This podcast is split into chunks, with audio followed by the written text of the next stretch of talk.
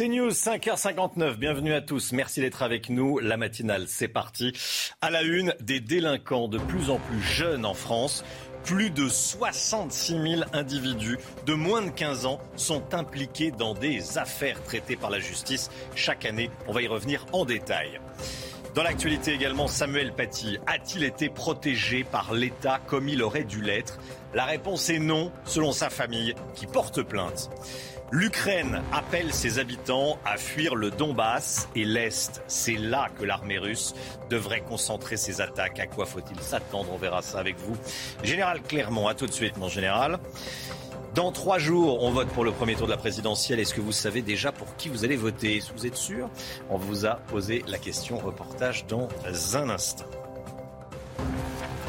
Cette vidéo d'une tentative de vol en plein jour dans les rues de Creil, dans l'Oise. Regardez, c'est hallucinant. Ça s'est passé il y a quelques jours. Trois individus montent sur la remorque d'un véhicule qui est en train de rouler. Ils essayent à plusieurs reprises de voler la moto installée dessus. Ils essayent à la fois de décrocher la remorque et la moto sans succès. Ils s'en prennent alors à la voiture. Les voleurs frappent la voiture à plusieurs reprises avant que le conducteur ne décide d'accélérer mardi soir, toujours à Creil, des policiers ont été encerclés, agressés par 200 individus pendant une intervention. Voilà comment ça se passe dans certaines villes de France. Et les délinquants, je vous le disais dans les titres, sont de plus en plus jeunes, Chana. Hein. Ah oui, en 2019, plus de 66 000 adolescents de moins de 15 ans ont été impliqués dans des affaires de justice. C'est une information publiée dans le Figaro de ce matin. Dans l'agglomération parisienne, le nombre de mineurs étrangers isolés mis en cause pour des faits de délinquance a bondi de 407% en 5 ans. Tous les chiffres avec Clémence Barbier. Vol, agression ou meurtre, les délinquants sont de plus en plus jeunes, souvent mineurs et de plus en plus violent. Selon les chiffres de l'INSEE et du ministère de l'Intérieur, en 2019, 66 140 délinquants de moins de 15 ans ont été impliqués comme auteurs dans des affaires traitées par les parquets. Dans 28% des cas, ils ont été principalement interpellés pour des vols, 25% pour des agressions et 10% pour des atteintes sexuelles. Ce rajeunissement de l'ultraviolence s'explique par un manque de fermeté de la justice, selon ce policier. On est face à des voyous aguerris qui ont l'habitude en fait d'être spécialisés dans les agressions, dans les vols, qui savent qu'en plus s'ils sont mineurs, eh ben ils n'auront pas de difficultés parce que dans le code de procédure pénale il y a une sorte de totem d'immunité pour les mineurs. Donc tout ça fait que ça rend aujourd'hui le travail des policiers compliqué parce qu'en plus on a une réponse pénale qui n'est pas parfois à la hauteur de ce qu'on peut attendre. Dans l'agglomération parisienne, la situation ne fait qu'empirer avec l'explosion de la délinquance des mineurs étrangers isolés. Le nombre de leurs mises en cause pour violence a explosé de 407% en 5 ans. Et la candidate LR à la présidentielle s'est exprimée sur la sécurité, Chana. Valérie Pécresse était en déplacement hier dans une cité d'Aubervilliers, près de Paris. Écoutez. Comment est-ce qu'on fait pour euh, réinsérer les détenus et leur retrouver, euh, leur redonner une deuxième chance? Je pense que c'est important parce que pour nous, la sécurité, c'est une chaîne. C'est une chaîne qui commence de la police municipale, en passant par euh, la police nationale, la gendarmerie, la justice, éventuellement la casse-prison, éventuellement la semi-liberté, mais surtout aussi la réinsertion. Et donc c'est toute cette chaîne de l'autorité qu'il va falloir reconstruire, parce qu'aujourd'hui, ben, c'est le Waterloo sécuritaire d'Emmanuel Macron, et on ne veut pas que ça continue, on veut des solutions. Nouveau débordement hier soir en Corse. Regardez ces images. Des dizaines de militants nationalistes cagoulés se sont euh, attaqués à la préfecture de Haute-Corse à Bastia. Ils ont jeté des cocktails Molotov, allumé des incendies et brûlé un drapeau français. Notez également que la famille d'Ivan Colonna attaque l'État en justice. Elle estime que l'administration pénitentiaire est juridiquement responsable de la mort de l'assassin du préfet Erignac. Leur avocat réclame 200 000 euros de dommages et intérêts pour les ayants droit d'Ivan Colonna et 100 000 euros pour chaque membre de la famille. L'État a-t-il sa part de responsabilité dans la mort de Samuel Paty? C'est en tout cas ce que pensent dix membres de sa famille qui portent plainte contre les ministères de l'Intérieur et le, enfin, les ministères de l'Intérieur et de l'Éducation nationale. Chana, hein. Selon eux, ils n'ont pas protégé mmh. Samuel Paty malgré la menace qui pesait sur lui avant son assassinat. De son côté, l'ancienne compagne du professeur décapité en octobre 2020 a dit ne pas s'associer à cette procédure. Écoutez la réaction de Kevin Bossuet. Il est professeur d'histoire-géographie en Seine-Saint-Denis. Moi, je pense que l'éducation nationale euh, fait euh, tout ce qu'elle peut pour le bien euh, de ses enseignants et pour que tout se passe bien finalement. Vous savez, les problèmes d'islamisation de la société, les problèmes de, de l'entrisme islamiste dans nos salles de classe, les professeurs ont du mal à la gérer, comme l'éducation nationale a du mal à la gérer. Donc je pense qu'on doit faire toute la lumière sur cette affaire, évidemment mettre en avant les responsabilités, mais pas chercher forcément à incriminer l'institution dans son ensemble. Voilà, moi c'est ce que je regrette un petit peu dans cette plainte. La présidentielle, on est à trois jours du premier tour, c'est dimanche prochain. Regardez le résultat de notre baromètre quotidien, Opinionway pour CNews. Au premier tour, Emmanuel Macron perd un point, 26%, euh, moins un point également pour Marine Le Pen, 22%, plus un point pour Jean-Luc Mélenchon, 16%. Je vous laisse découvrir la suite de ce premier tour en termes d'intention de vote. Au second tour, en cas de face-à-face Macron-Le Pen, le chef de l'État est donné gagnant avec 53% des voix, 47% pour Marine Le Pen. C'est stable par rapport à hier. Emmanuel Macron qui veut indexer les retraites sur l'inflation dès cet été s'il est réélu président de la République. C'est ce qu'il a dit hier soir chez nos confrères de TF1. Écoutez.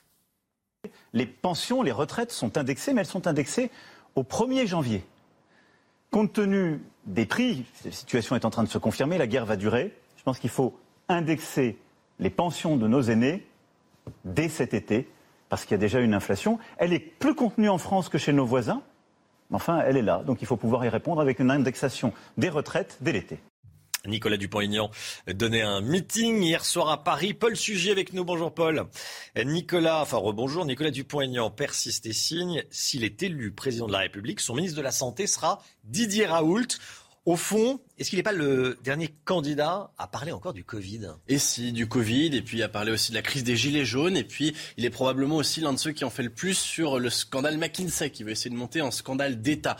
Nicolas Dupont-Aignan pense que les colères s'additionnent et que la France est très en colère. En tous les cas, c'est à cette France-là qu'il veut parler, c'est le créneau qu'il s'est trouvé pour continuer d'exister dans un champ politique à droite dont on sait qu'il est très rempli et dans lequel Nicolas Dupont-Aignan a du mal peut-être à se faire une place. Alors, il va jusqu'à peut-être ressusciter les crises anciennes, peut-être en partie déjà oubliées, en tous les cas, qui ne font euh, plus autant l'actualité médiatique qu'avant. Et donc c'est pour cela qu'il continue d'insister sur le Covid, continuant de penser que la gestion sanitaire menée par le gouvernement et par le président Emmanuel Macron eh bien, est catastrophique et qu'il faut euh, tout changer. Alors faisons justice aux autres candidats. Tout le monde parle un petit peu de la question de la santé, de l'hôpital, des soignants euh, et donc aussi de la façon dont la crise sanitaire a été conduite. Mais probablement que Nicolas Dupont-Aignan est celui qui va le plus loin dans la contestation et donc qui investit aussi le champ symbolique peut-être d'une question qui a été un peu trop passée sous silence euh, dans cette campagne, c'est celle des libertés fondamentales, puisqu'il était l'un des grands adversaires du pass sanitaire et du pass vaccinal et que, on le sait, il s'est allié à Fabien Philippot qui était le leader de la contestation dans la rue contre ces mesures. La guerre en Ukraine, merci beaucoup Paul, et la menace russe dans le Donbass. Les autorités ukrainiennes, écoutez bien, appellent les habitants à évacuer immédiatement la région de l'Est ukrainien, devenue la cible numéro un de Moscou. Général Clermont avec nous. Euh, déjà, à quoi faut-il s'attendre de la part de l'armée russe dans le Donbass, général? Il faut s'attendre à une offensive majeure à ce qu'on pourrait appeler la, bataille du Donbass dans la guerre de l'Ukraine. Il y a des batailles euh, dans les guerres différentes. Rappelons que le, Donbass, c'est la, région la plus peuplée d'Ukraine, 6 hein. millions d'habitants, à peu près grand comme le Danemark, 60 000 km. La guerre a commencé en 2014. Il y a eu déjà 14 000 morts et 2 millions de réfugiés. Donc on n'en est pas au début de cette guerre.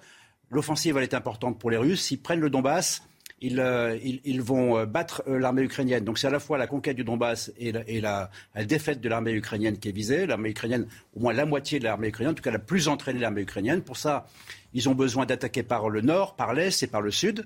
Par le nord, il faut qu'ils prennent la ville d'Izium et ils sont en train de la prendre. C'est indispensable de, pouvoir encercler l'armée ukrainienne. Il faut qu'ils prennent en bas, pardon, Mariupol et c'est pour ça que les combats de Mariupol s'intensifient. Les clés du succès des Russes, il y en a deux. Euh, la première, c'est avec la logistique.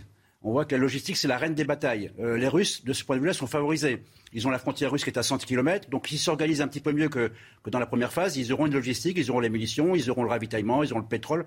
Par contre, du côté ukrainien, c'est plus compliqué. Si les Russes arrivent à couper les lignes de communication en arrière des troupes ukrainiennes, euh, là, l'armée ukrainienne peut s'effondrer. la deuxième clé, c'est la tactique. La tactique des Russes, ça va être le, fer et le feu, les bombardements, l'artillerie lourde. La tactique des Ukrainiens, c'est plutôt la guérilla. Il faut qu'ils restent dans cette logique de guérilla, c'est-à-dire harceler les forces russes et pas les affronter de face.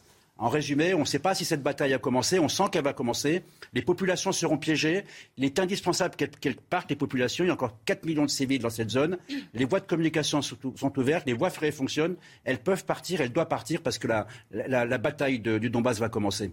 Merci mon général, restez bien avec nous bien sûr. Après Boutcha, les Russes ont changé de tactique. C'est ce qu'a dit Volodymyr Zelensky hier soir dans une nouvelle vidéo. Selon lui, Moscou bloque l'accès humanitaire pour cacher des milliers de victimes. Écoutez. Il semble que les Russes craignent la colère du monde. Ce que nous avons vu à Boutcha pourrait se répéter dans d'autres villes quand nous les aurons libérés de l'occupant. Nous avons des informations selon lesquelles les Russes tentent de dissimuler des morts dans les territoires occupés.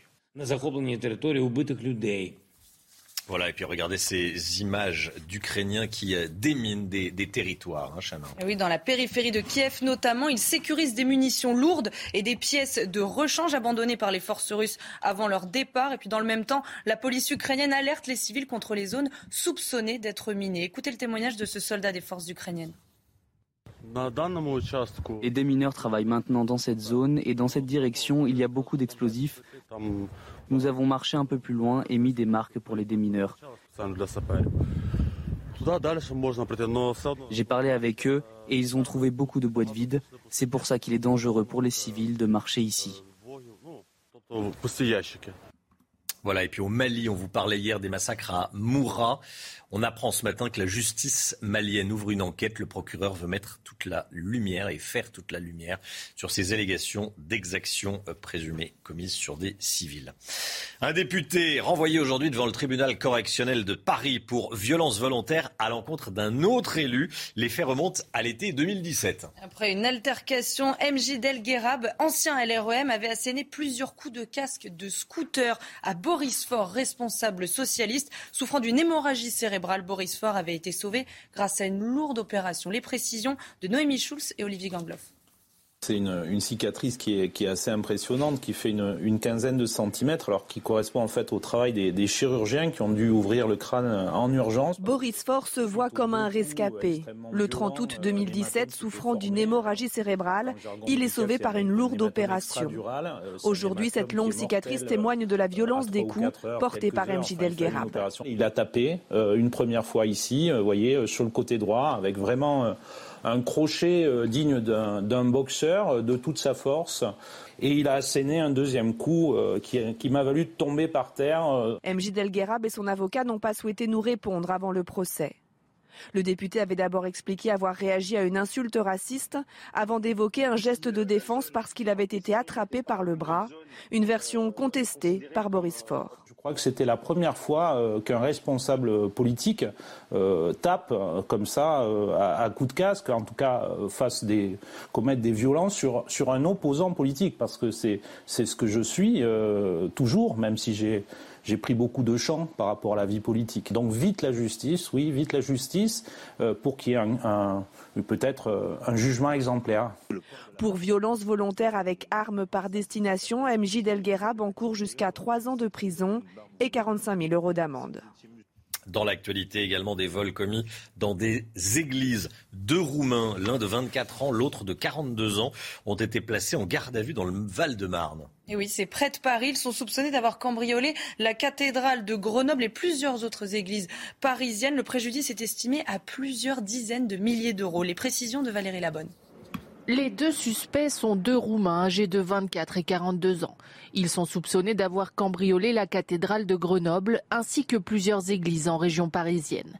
Des actes qui ont choqué la communauté catholique, notamment en janvier dernier quand l'église Saint-Germain-l'Auxerrois de Romainville avait été profanée. Le ministre de l'Intérieur s'était d'ailleurs rendu sur place pour dénoncer ces attaques répétées contre des lieux de culte. Et quand vous vous attaquez à des lieux bien précis, comme c'est le cas là, vous êtes obligé d'avoir un réseau. Parce que quand vous cambriolez, il faut déjà faire euh, avoir un réseau pour le repérage, avoir un réseau pour la, pour la revente des objets il faut une offre et puis il faut une demande. Donc il faut forcément un réseau. Ces hommes, connus pour des faits de cambriolage dans d'autres pays d'Europe, entraient par effraction en brisant parfois les vitraux. Ils repartaient avec des objets précieux, de l'argent et le matériel de sonorisation. Ils profitaient du statut de ces lieux de culte dont la vocation est d'être ouvert à tous. Et puis après, vous avez évidemment une question de moyens. Euh, L'Église ne vit euh, que des dons, des dons des fidèles. Et donc la priorité, parfois pour un curé, ça va être voilà, de chauffer son église, de rémunérer le personnel qui peut être là, par exemple pour le ménage, etc. Le préjudice global de ces multiples cambriolages est évalué à plusieurs dizaines de milliers d'euros. D'autres personnes sont encore recherchées par les enquêteurs. Voilà, cambrioler des, euh, des églises, il y en a deux qui ont été arrêtés. Je voulais qu'on en parle ce matin. 77% des Français utilisent au moins une fois par semaine leur voiture. C'est peut-être votre cas, enfin probablement en tout cas.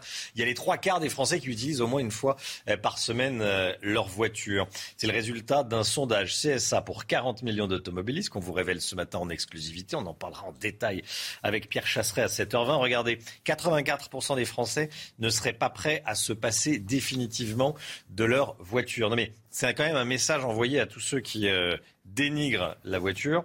Euh, quand on interroge les automobilistes, ils sont 81% à espérer quoi?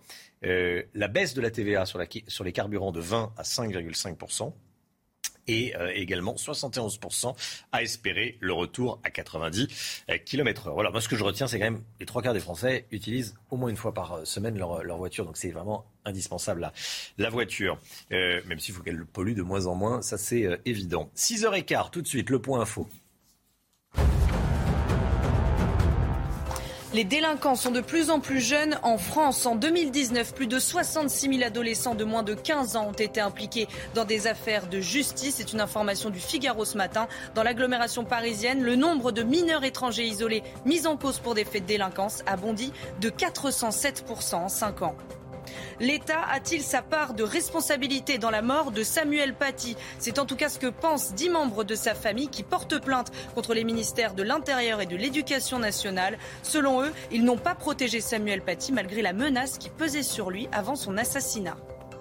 Nouveau débordement hier soir en Corse. Des dizaines de militants nationalistes cagoulés se sont attaqués à la préfecture de Haute-Corse à Bastia. Ils ont jeté des cocktails Molotov, allumé des incendies et brûlé un drapeau français. Et dans le même temps, la famille d'Ivan Colonna attaque l'État en justice qu'elle juge responsable de la mort de l'assassin du préfet Erignac. L'élection présidentielle, le premier tour, c'est dimanche prochain. Édition spéciale, bien sûr, sur CNews dès 17h. J'aurai euh, le plaisir de vous retrouver dès 17h. Ensuite, il y aura Laurence Ferrari, Sonia Mabrouk et Julien Pasquet. Euh, est-ce que vous savez pour qui vous allez voter, tiens, dimanche prochain On n'est qu'à trois jours de la présidentielle. Est-ce que vous savez pour qui vous allez voter? Il y a beaucoup de gens qui ne savent pas encore pour qui euh, ils vont voter, qui ont une petite idée, mais qui n'ont pas arrêté leur choix. Regardez ce reportage, il est signé Alice Chomy et Thibault Marcheteau. Qu'est-ce que vous avez prévu d'aller faire dimanche euh, D'aller voter. Je vais, je vais voter comme tout le monde. Euh, dimanche, je vais aller voter, c'est le premier tour. Si un grand nombre de Français que nous avons interrogés disent qu'il est important de se déplacer dimanche prochain, le choix du candidat, lui, est plus ou moins fixé. Ouais, pour moi, le choix est fait déjà. Euh, j'hésite encore entre deux, oui. Je suis encore jeune, j'ai à peine 19 ans, je suis en train de regarder, c'est la première fois que je vais voter, donc je suis en train de regarder les programmes électoraux et de voir vers qui je vais me tourner plus. Depuis l'âge de 15 ans, je sais pour qui je vote. C'est la première fois où j'ai vraiment pas d'idée. Je sais pas, c'est, euh, je sais pas. Je j'ai vraiment aucune idée.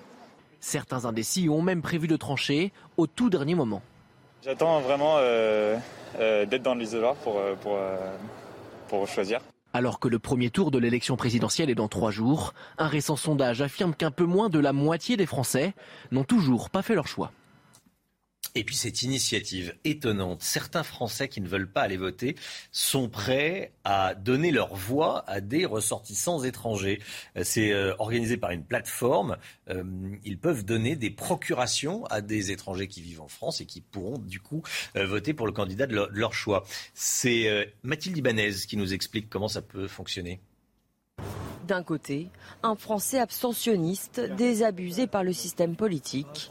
De l'autre, un ressortissant étranger qui n'a pas le droit de vote. À quelques jours du premier tour, des dizaines de Français vont offrir leur privilège électoral à des immigrés avides de peser sur la présidentielle. Finalement, j'ai peut-être plus intérêt à offrir cet, entre guillemets, ce privilège-là euh, à quelqu'un qui a vraiment envie de voter, parce que moi, si je le fais, c'est c'est pas par envie quoi. Pour Bruno, de nationalité portugaise et vivant en France depuis l'âge de 8 ans, c'est une chance de pouvoir s'exprimer à travers le vote. Pour quelqu'un qui a habité 15-20 euh, ans euh, dans un pays de ne pas pouvoir y voter, alors que je peux voter dans mon pays d'origine, pour moi mon vote n'a pas de sens. Parce que je vote dans un pays où je vis pas, que je fréquente assez peu et dont je connais peu la politique. Alors qu'ici, enfin, je, je regarde tous les jours les actualités et je peux rien faire. Ce binôme s'est rencontré via la plateforme Alter Votant, qui permet à des étrangers de s'exprimer par cette procuration symbolique. Ah, comment ça se fait qu'on se retrouve avec autant de gens qui ne veulent pas voter, d'une part, et autant de gens qui ne le peuvent pas donc il y a quand même un problème avec ce système électoral. Bruno donnera donc le nom du candidat souhaité à Thomas, qui ira déposer le bulletin dans l'urne le jour J. Voilà, c'est étonnant parce que dans tous les pays du monde, ce sont les citoyens qui votent et le vote, c'est nominatif. Mais bon, c'est une initiative. Euh, ça existe, en tout cas, voilà, la preuve. Euh, L'écho, tout de suite, retour de l'inflation. Est-ce qu'il faut indexer les retraites sur l'inflation? On en parle avec Eric Doret-Maten, c'est tout de suite. Eric, le retour de l'inflation inquiète les retraités, leur pouvoir d'achat baisse. Du coup, les candidats à la présidentielle sont d'accord pour modifier le système. Oui, alors ce qui est assez fantastique, c'est qu'ils sont tous d'accord. Hein. Il faut remonter euh, les, pensions, ça c'est vraiment euh, général. Euh, créer un mécanisme qui permettrait de indexer finalement euh, les, pensions sur l'inflation. Ça serait automatique d'ailleurs un petit peu comme, euh, comme pour le SMIC. Euh, il faut pas oublier d'ailleurs qu'il y a une loi hein, qui prévoit cette indexation, mais elle n'est pas appliquée. C'est la loi de 2003, août 2003, qui prévoit une garantie du, et du maintien donc du pouvoir d'achat. Or, dans la réalité, eh bien, quand vous regardez les chiffres de l'Institut de recherche économique et fiscale, les retraites ont baissé de 3,4% entre 2007 et 2022.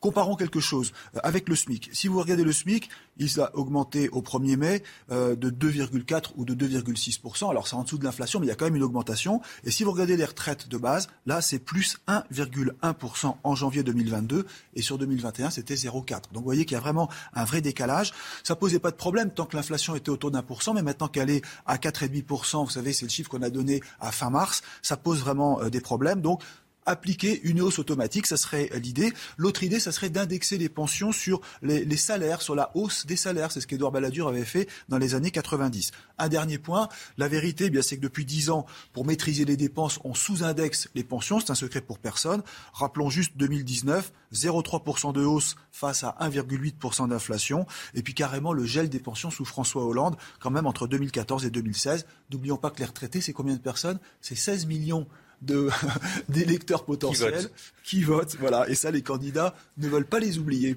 Forcément. Merci, Eric.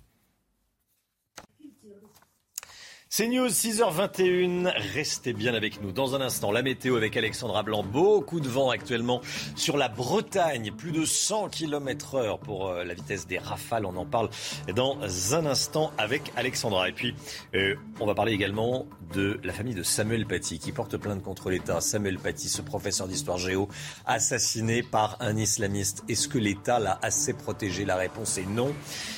L'État a-t-il failli une, euh, une procédure judiciaire donc lancée par euh, les familles? On sera également avec Klaus Kinsler, qui est un professeur de Sciences Po à Grenoble, qui a été euh, attaqué, embêté par certains qui le traitent d'islamophobe. Il sera avec nous dans un instant. Restez bien avec nous sur CNews. À tout de suite.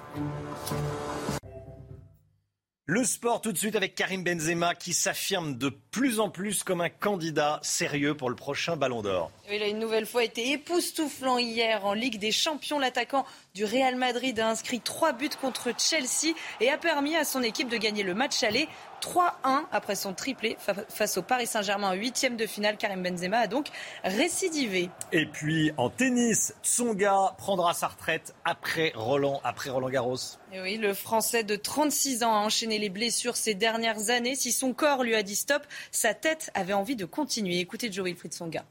Est-ce qu'il y a encore une raison à ce que je fasse euh, tous ces efforts Tous ces efforts en fait. Mon corps me dit. Euh, euh, C'est lui qui dit plus stop que toi oui, c'est hyper dur. C'est hyper dur. À la fois, ma tête, elle me dit, mais tu peux jouer toute ta vie. Et à la fois, tu as ton corps qui te rappelle qu'en fait, euh, mes aptitudes à, me dépasser, elles, elles sont plus là. Le temps tout de suite avec Alexandra Blanc de la pluie et du vent ce matin.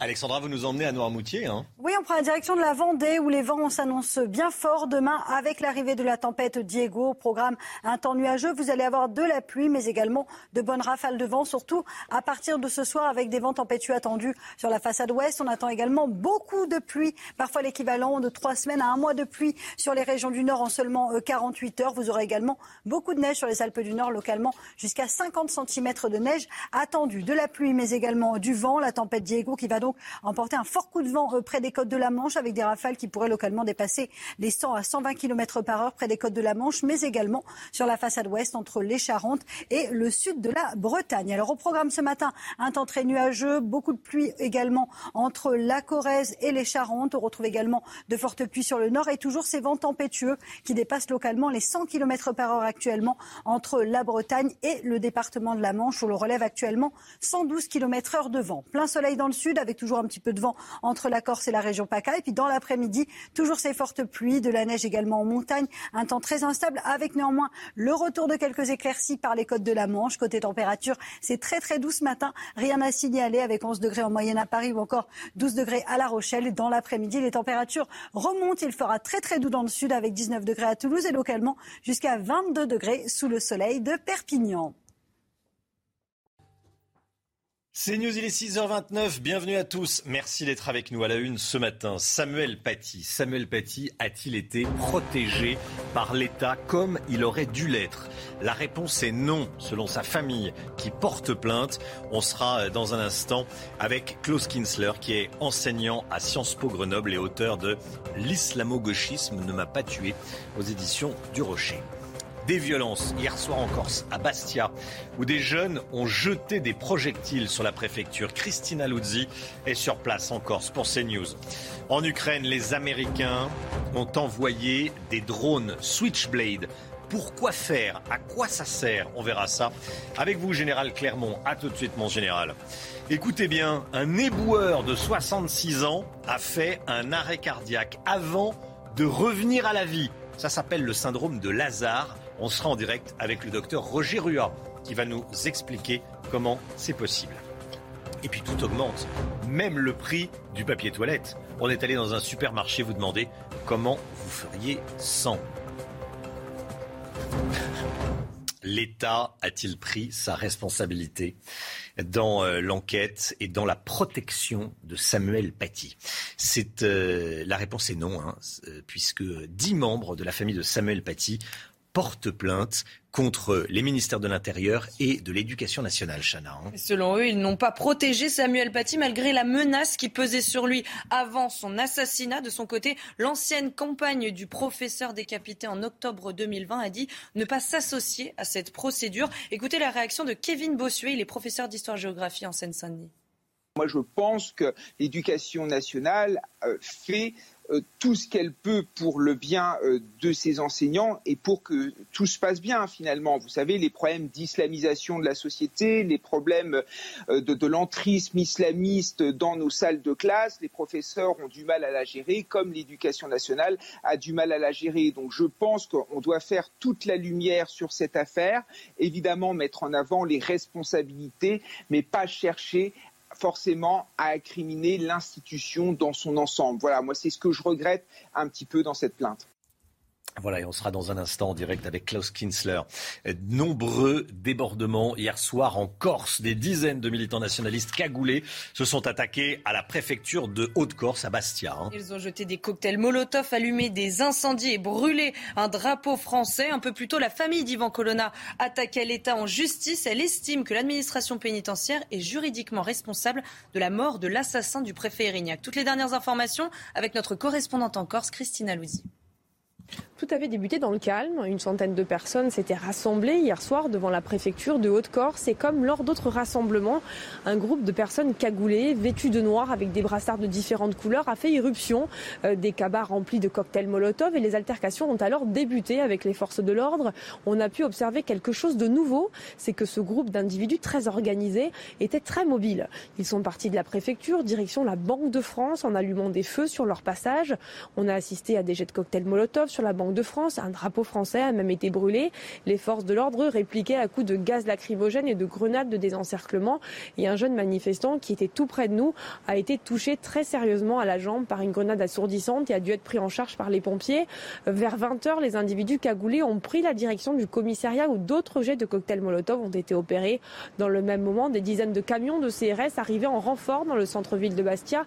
Le retour au calme s'est fait hier soir vers 21h ici, après près de trois heures d'affrontement entre les manifestants et les forces de l'ordre des délinquants de plus en plus jeunes en France. Écoutez bien, en 2019, plus de 66 000 adolescents de moins de 15 ans ont été impliqués dans des affaires de justice. C'est une information publiée dans le Figaro ce matin. Dans 28% des cas, ils ont été interpellés pour vol. Les agressions concernent un quart des interpellations. Dans l'agglomération parisienne, le nombre de mineurs étrangers isolés mis en cause pour des faits de délinquance explose, plus 407% en 5 ans. À Marseille, des affrontements hier soir entre supporters grecs et marseillais, Chana. Hein. La police a dû s'interposer en faisant usage de grenades lacrymogènes. Cela intervient alors que l'Olympique de Marseille et le PAOK Salonique doivent s'affronter ce soir en quart de finale allée de la Ligue Europa Conférence au stade Vélodrome. La guerre en Ukraine et la menace russe dans le Donbass. Les autorités ukrainiennes appellent les populations qui vivent encore dans l'Est ukrainien de quitter cette zone immédiatement. Volodymyr Zelensky qui a appelé par ailleurs les Russes à descendre dans la rue. Il l'a dit hier soir dans une nouvelle vidéo. Regardez. Si vous vous battez pour la paix, si vous avez au moins un peu honte des actes des troupes russes en Ukraine, c'est un moment crucial pour vous, citoyens russes. Il faut demander la fin de la guerre. Il vaut mieux affronter la machine répressive russe maintenant et perdre en réclamant la paix, plutôt que d'être associé aux fascistes pour le reste de votre existence. Voilà, et puis un porte-parole du Pentagone a affirmé cette nuit avoir envoyé des munitions Switchblade aux Ukrainiens. 100 exemplaires pour le moment. Général Clermont, avec nous. Mon général, à quoi ça sert ces, euh, euh, ces munitions Switchblade? On va le remettre dans le contexte des livraisons d'armes euh, des Occidentaux et en particulier des Américains à l'armée ukrainienne. Jusqu'à présent, les Américains ont livré plus de 4 milliards d'armes euh, aux Ukrainiens et ils viennent d'annoncer qu'ils allaient livrer des, missiles classiques, mais également ces, engins qui s'appellent... 4 milliards en valeur. 4 milliards en valeur, oui, 4 milliards d'équipements en valeur prélevés mm. sur les stocks de, l'armée américaine. Hein. Mm. Là, donc ils vont livrer à la demande des, Ukrainiens des, munitions qu'on appelle drones suicides, qui s'appellent Switchblade, euh, qui sont tout à fait redoutables et dont on, commence à voir des images. En fait, ce sont des, munitions qui sont emportées sur, par un soldat sur son dos, qui sont tirées avec un lance-missile. On pose par terre, on met la munition, on la tire, les ailes se déploient. C'est pour ça que ça s'appelle euh, Switchblade, ça veut dire couteau à cran d'arrêt. Les ailes se déploient, rejoignent la zone des combats. Elles sont guidées par GPS. L'opérateur sort sa tablette euh, repère l'objectif et il a 10 minutes pour trouver un objectif. Et ça veut dire qu'avec une munition comme celle-ci, il peut faire il peut par exemple frapper un chef de section et faire ce que ne fait pas un sniper au-delà de 2000 mètres. Donc c'est extrêmement précis, c'est très redoutable. Il y a deux versions. Il y a la version 300 qui est anti-personnel et la version 600 qui est anti-char. La version 600, c'est redoutable. Ça peut détruire un char à plus de 40 km. Ça va rôder pendant 20 minutes avec son moteur électrique sans faire de bruit au-dessus d'une colonne de char. Et ça choisira à un moment donné le char exact euh, que l'opérateur voulait détruire. Donc euh, c'est une centaine qui arrive. Il y en aura beaucoup d'autres. Cette guerre est aussi la guerre des drones et beaucoup d'armées occidentales regardent euh, ce qui se passe sur ce terrain pour faire les bons choix concernant l'organisation de, de leurs forces armées. Merci beaucoup, mon général. La présidentielle, on vote dimanche pour le premier tour de l'élection. Plus que trois jours pour faire son choix. On regarde ensemble notre baromètre quotidien Opinionway. Pour CNews, au premier tour, Emmanuel Macron perd un point. 26% d'intention de vote. Moins un point également pour Marine Le Pen, 22%, plus 1 pour Jean-Luc Mélenchon, 16%. Stable pour Valérie Pécresse, 9%. C'est stable également pour Eric Zemmour, 9%. Yannick Jadot, 5%, moins 1. Je vous laisse découvrir la suite. Au second tour, en cas de duel Macron-Le Pen, voici les intentions de vote. Macron gagnant avec 53% des intentions de vote, 47% pour Marine Le Pen. La réaction d'Emmanuel Macron après l'ouverture d'une enquête contre McKinsey pour optimisation fiscale, enquête préliminaire hein, ouverte par le parquet national financier. Le chef de l'État se dit choqué, lui aussi, par le volet fiscal de cette affaire. Écoutez Emmanuel Macron, écoutez Emmanuel Macron il était chez nos confrères de TF1 hier soir. C'est très bien que le juge, les contrôleurs fiscaux se saisissent d'une affaire quand on dit qu'il y a une entreprise qui aurait fraudé. La justice ne se saisit pas de l'usage de cabinet de conseil. Elle se saisit d'une fraude, fraude fiscale. Donc ça, c'est très bien ont choqué beaucoup de Français qui ont découvert bah, moi aussi, cette pratique. mais moi aussi, ça me choque. Si c'était excessif en France, on le verrait. On a recours beaucoup moins que les Allemands ou les Britanniques, deux à trois fois moins que nos voisins. Donc il faut faire attention à ce que ça ne remplace pas le travail de nos fonctionnaires. Ça, c'est fait que ça respecte les règles des marchés publics, que ce soit utilisé à bon escient. Écoutez la réaction également de Valérie Pécresse, candidate Les Républicains à la présidentielle. C'est un scandale qu'une entreprise qui reçoit euh, des centaines de millions d'euros de commandes publiques puisse aller faire une fausse déclaration au Sénat en disant qu'elle paye ses impôts en France. Oui, c'est une fausse déclaration sous serment et c'est normal qu'il y ait une enquête. Marine Le Pen veut baisser la TVA de 20 à 5,5% sur le prix de l'énergie. Elle le fera si elle est élue présidente de la République. Présidente de la République, c'est ce qu'elle a dit hier soir également sur TF1. Écoutez. Ma première mesure d'urgence, c'est celle que je défends en réalité depuis le mois de septembre dernier. C'est la baisse de la TVA de 20 à 5,5 sur l'ensemble de l'énergie. Gaz, électricité, fuel, carburant. Euh, parce que je sais bien qu'aujourd'hui, les Français sont étouffés, ils n'ont plus les moyens euh, de boucler euh, leur budget, de boucler leur fin de mois. Mais ce ne sera pas tout. J'annulerai également les hausses de carburant qui ont été décidées par Emmanuel Macron en 2017 et 2018 et parce que l'inflation arrive et que je sais qu'elle va durement frapper les Français, eh bien, je ferai un panier de produits de première nécessité, des produits alimentaires, mais également des produits d'hygiène, sur lequel euh, j'abaisserai la TVA à 0% pour, encore une fois, soulager les Français les plus modestes. Et à propos de produits de première nécessité, il y a évidemment l'alimentation, l'hygiène, mais aussi euh, le papier toilette. Bon, c'est englobé dans, dans l'hygiène conséquence directe de l'inflation, le prix du papier toilette. Euh, certains l'appellent différemment, euh, c'est comme ça, différemment dans les familles, mais on va l'appeler euh, papier toilette ce matin à l'antenne. Le prix pourrait augmenter de 10 centimes par rouleau, c'est énorme. Vous allez voir que certains d'entre vous n'ont pas peur des solutions alternatives. Hein, on va rester dans les euphémismes avec ce sujet. Michael Martin Haïm, Marine Mulset et Charles Baget. Regardez. Les prix de l'essuie-tout, du papier toilette et des mouchoirs vont considérablement augmenter dans les semaines à venir, selon Michel-Édouard Leclerc. La raison principale, en un an, le prix de la pâte à papier a explosé, une augmentation pouvant aller jusqu'à 70%. Le prix de l'électricité a lui doublé et celui du gaz était multiplié par 4. Résultat, une hausse de 10 centimes par rouleau et les consommateurs interrogés hier s'y préparent. Tu prends pas Je prends pas. je, fais un dolo. Tu fais un dolo, les savons Savon euh, Qu'est-ce que vous voulez qu'on fasse? Il faut faire avec. Hein. Il faut, faut se débrouiller, il faut acheter des papiers toilettes. Qu'est-ce que vous voulez Vous travaillez. Comment on fait sinon? On est obligé d'acheter des papiers toilettes. comme tout, on prendra du papier journal si au bout d'un moment. oui, si après s'il n'y a que ça, ça peut aller, mais si tout augmente à fur et à mesure, bah ça va faire des paniers beaucoup plus chers au final. Euh, pour les fabricants qui vendent déjà à perte, il n'y a pas d'autre choix que de rediscuter des prix avec la grande distribution. Mais si cette dernière refuse toute négociation, certaines entreprises pourraient bien fermer leurs portes. Voilà, c'est un sujet qui fait forcément un petit peu sourire. Mais ceci dit, à chaque fois qu'on parle de, pénurie, euh, il y a des clients qui fondent sur les stocks de papier toilette pour euh, s'en emparer et il n'y en a plus après. Là, vous inquiétez pas, il n'y a pas de problème de pénurie. C'est juste que les prix vont augmenter, augmenter, augmenter. Ça n'a a priori rien d'un miracle, mais ça y fait sacrément penser. Écoutez bien, un éboueur de 66 ans est revenu à la vie après avoir été déclaré mort par le SAMU. C'est le Parisien qui révèle cette histoire ce matin. Son cœur s'est remis à battre dans le sac mortuaire dans lequel les policiers l'avaient placé. Le SAMU venait de repartir. Quand Mohamed a bougé, les médecins appellent ça le phénomène de Lazare, en référence au personnage de la Bible sorti de sa tombe quatre jours après sa mort. Roger Rua, en direct avec nous. Bonjour docteur. Merci d'être avec nous, Roger Rua. Qu'est-ce que c'est que ce syndrome de Lazare? Expliquez-nous. Bah, écoutez, c'est quelque chose qui est extrêmement, extrêmement rare, bien sûr. avec les progrès actuels de la médecine, normalement, ça devrait même plus arriver. C'est en fait, il n'y a pas un arrêt cardiaque total, c'est une bradycardie, ce qu'on appelle une bradycardie, c'est-à-dire un ralentissement extrêmement lent du cœur qui peut battre moins de une fois par minute. Donc euh, on ne peut plus percevoir le pouls et euh, la personne est bien entendu inconsciente et, présente les signes d'une mort apparente. Et puis donc euh, le, cœur se remet à battre spontanément parce qu'il n'y a pas de, lésion cardiaque. Et donc ça peut donner l'impression de, revivre d'une véritable résurrection. Mais en fait, il s'agit d'une bradycardie. Alors peut-être que bon, ils ont été un peu rapides sur le diagnostic de mort apparente.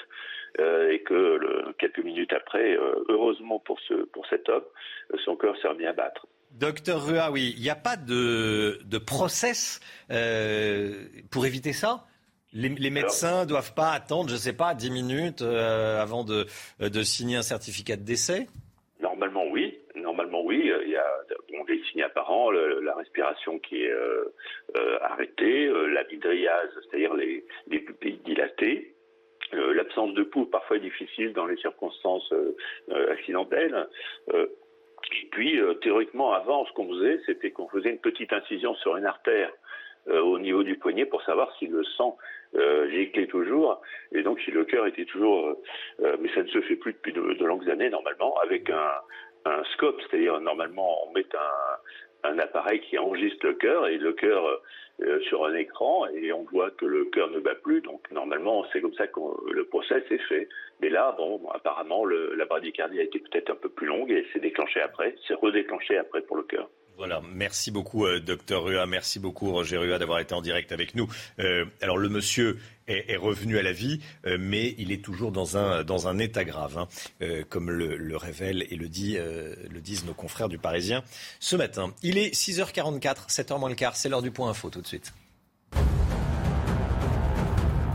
Les délinquants sont de plus en plus jeunes en France. En 2019, plus de 66 000 adolescents de moins de 15 ans ont été impliqués dans des affaires de justice. C'est une information du Figaro ce matin. Dans l'agglomération parisienne, le nombre de mineurs étrangers isolés mis en cause pour des faits de délinquance a bondi de 407% en 5 ans. La guerre en Ukraine et la menace russe dans le Donbass, les autorités ukrainiennes appellent les habitants à évacuer immédiatement la région de l'Est ukrainien, devenue la cible numéro un de Moscou. 77% des Français utilisent leur voiture au moins une fois par semaine. C'est le résultat d'un sondage CSA pour 40 millions d'automobilistes. 84% des Français ne seraient pas prêts à se passer définitivement de leur véhicule. Ils sont 71% à vouloir le retour des 90 km/h. La famille de Samuel Paty porte plainte contre les ministères de l'Intérieur et de l'Éducation nationale, estimant que l'État a une part de responsabilité dans la mort du professeur d'histoire-géographie. L'ancienne compagne hein, du professeur ne s'associe pas à cette procédure. C'est important de le préciser. On est en ligne avec Klaus Kinsler, qui est enseignant à Sciences Po Grenoble, auteur du livre L'islamo-gauchisme ne m'a pas tué. Bonjour Klaus Kinsler, merci beaucoup d'être avec nous. Vous avez été déjà plusieurs fois euh, en direct dans, dans la matinale. Merci à vous. Euh, comment est-ce que vous avez bonjour Comment est-ce que vous avez réagi quand vous avez euh, appris que la famille de Samuel Paty attaquait l'État? Bon, j'ai réagi comme peut-être la plupart des gens. Je trouve ça tout à fait normal.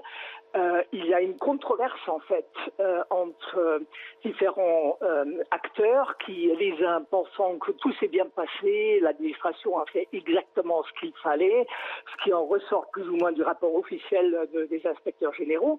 D'autres, comme le livre par exemple de David Nota, très intéressant, qui a fait une contre-enquête, dit qu'il y a énormément de dysfonctionnements qui ont rendu possible peut-être cette euh, par omission hein, cet assassinat. Donc, euh, pour moi, il est clair que c'est à la justice de trancher cela, ce qui ne veut pas dire que je pense que euh, l'administration doit être condamnée.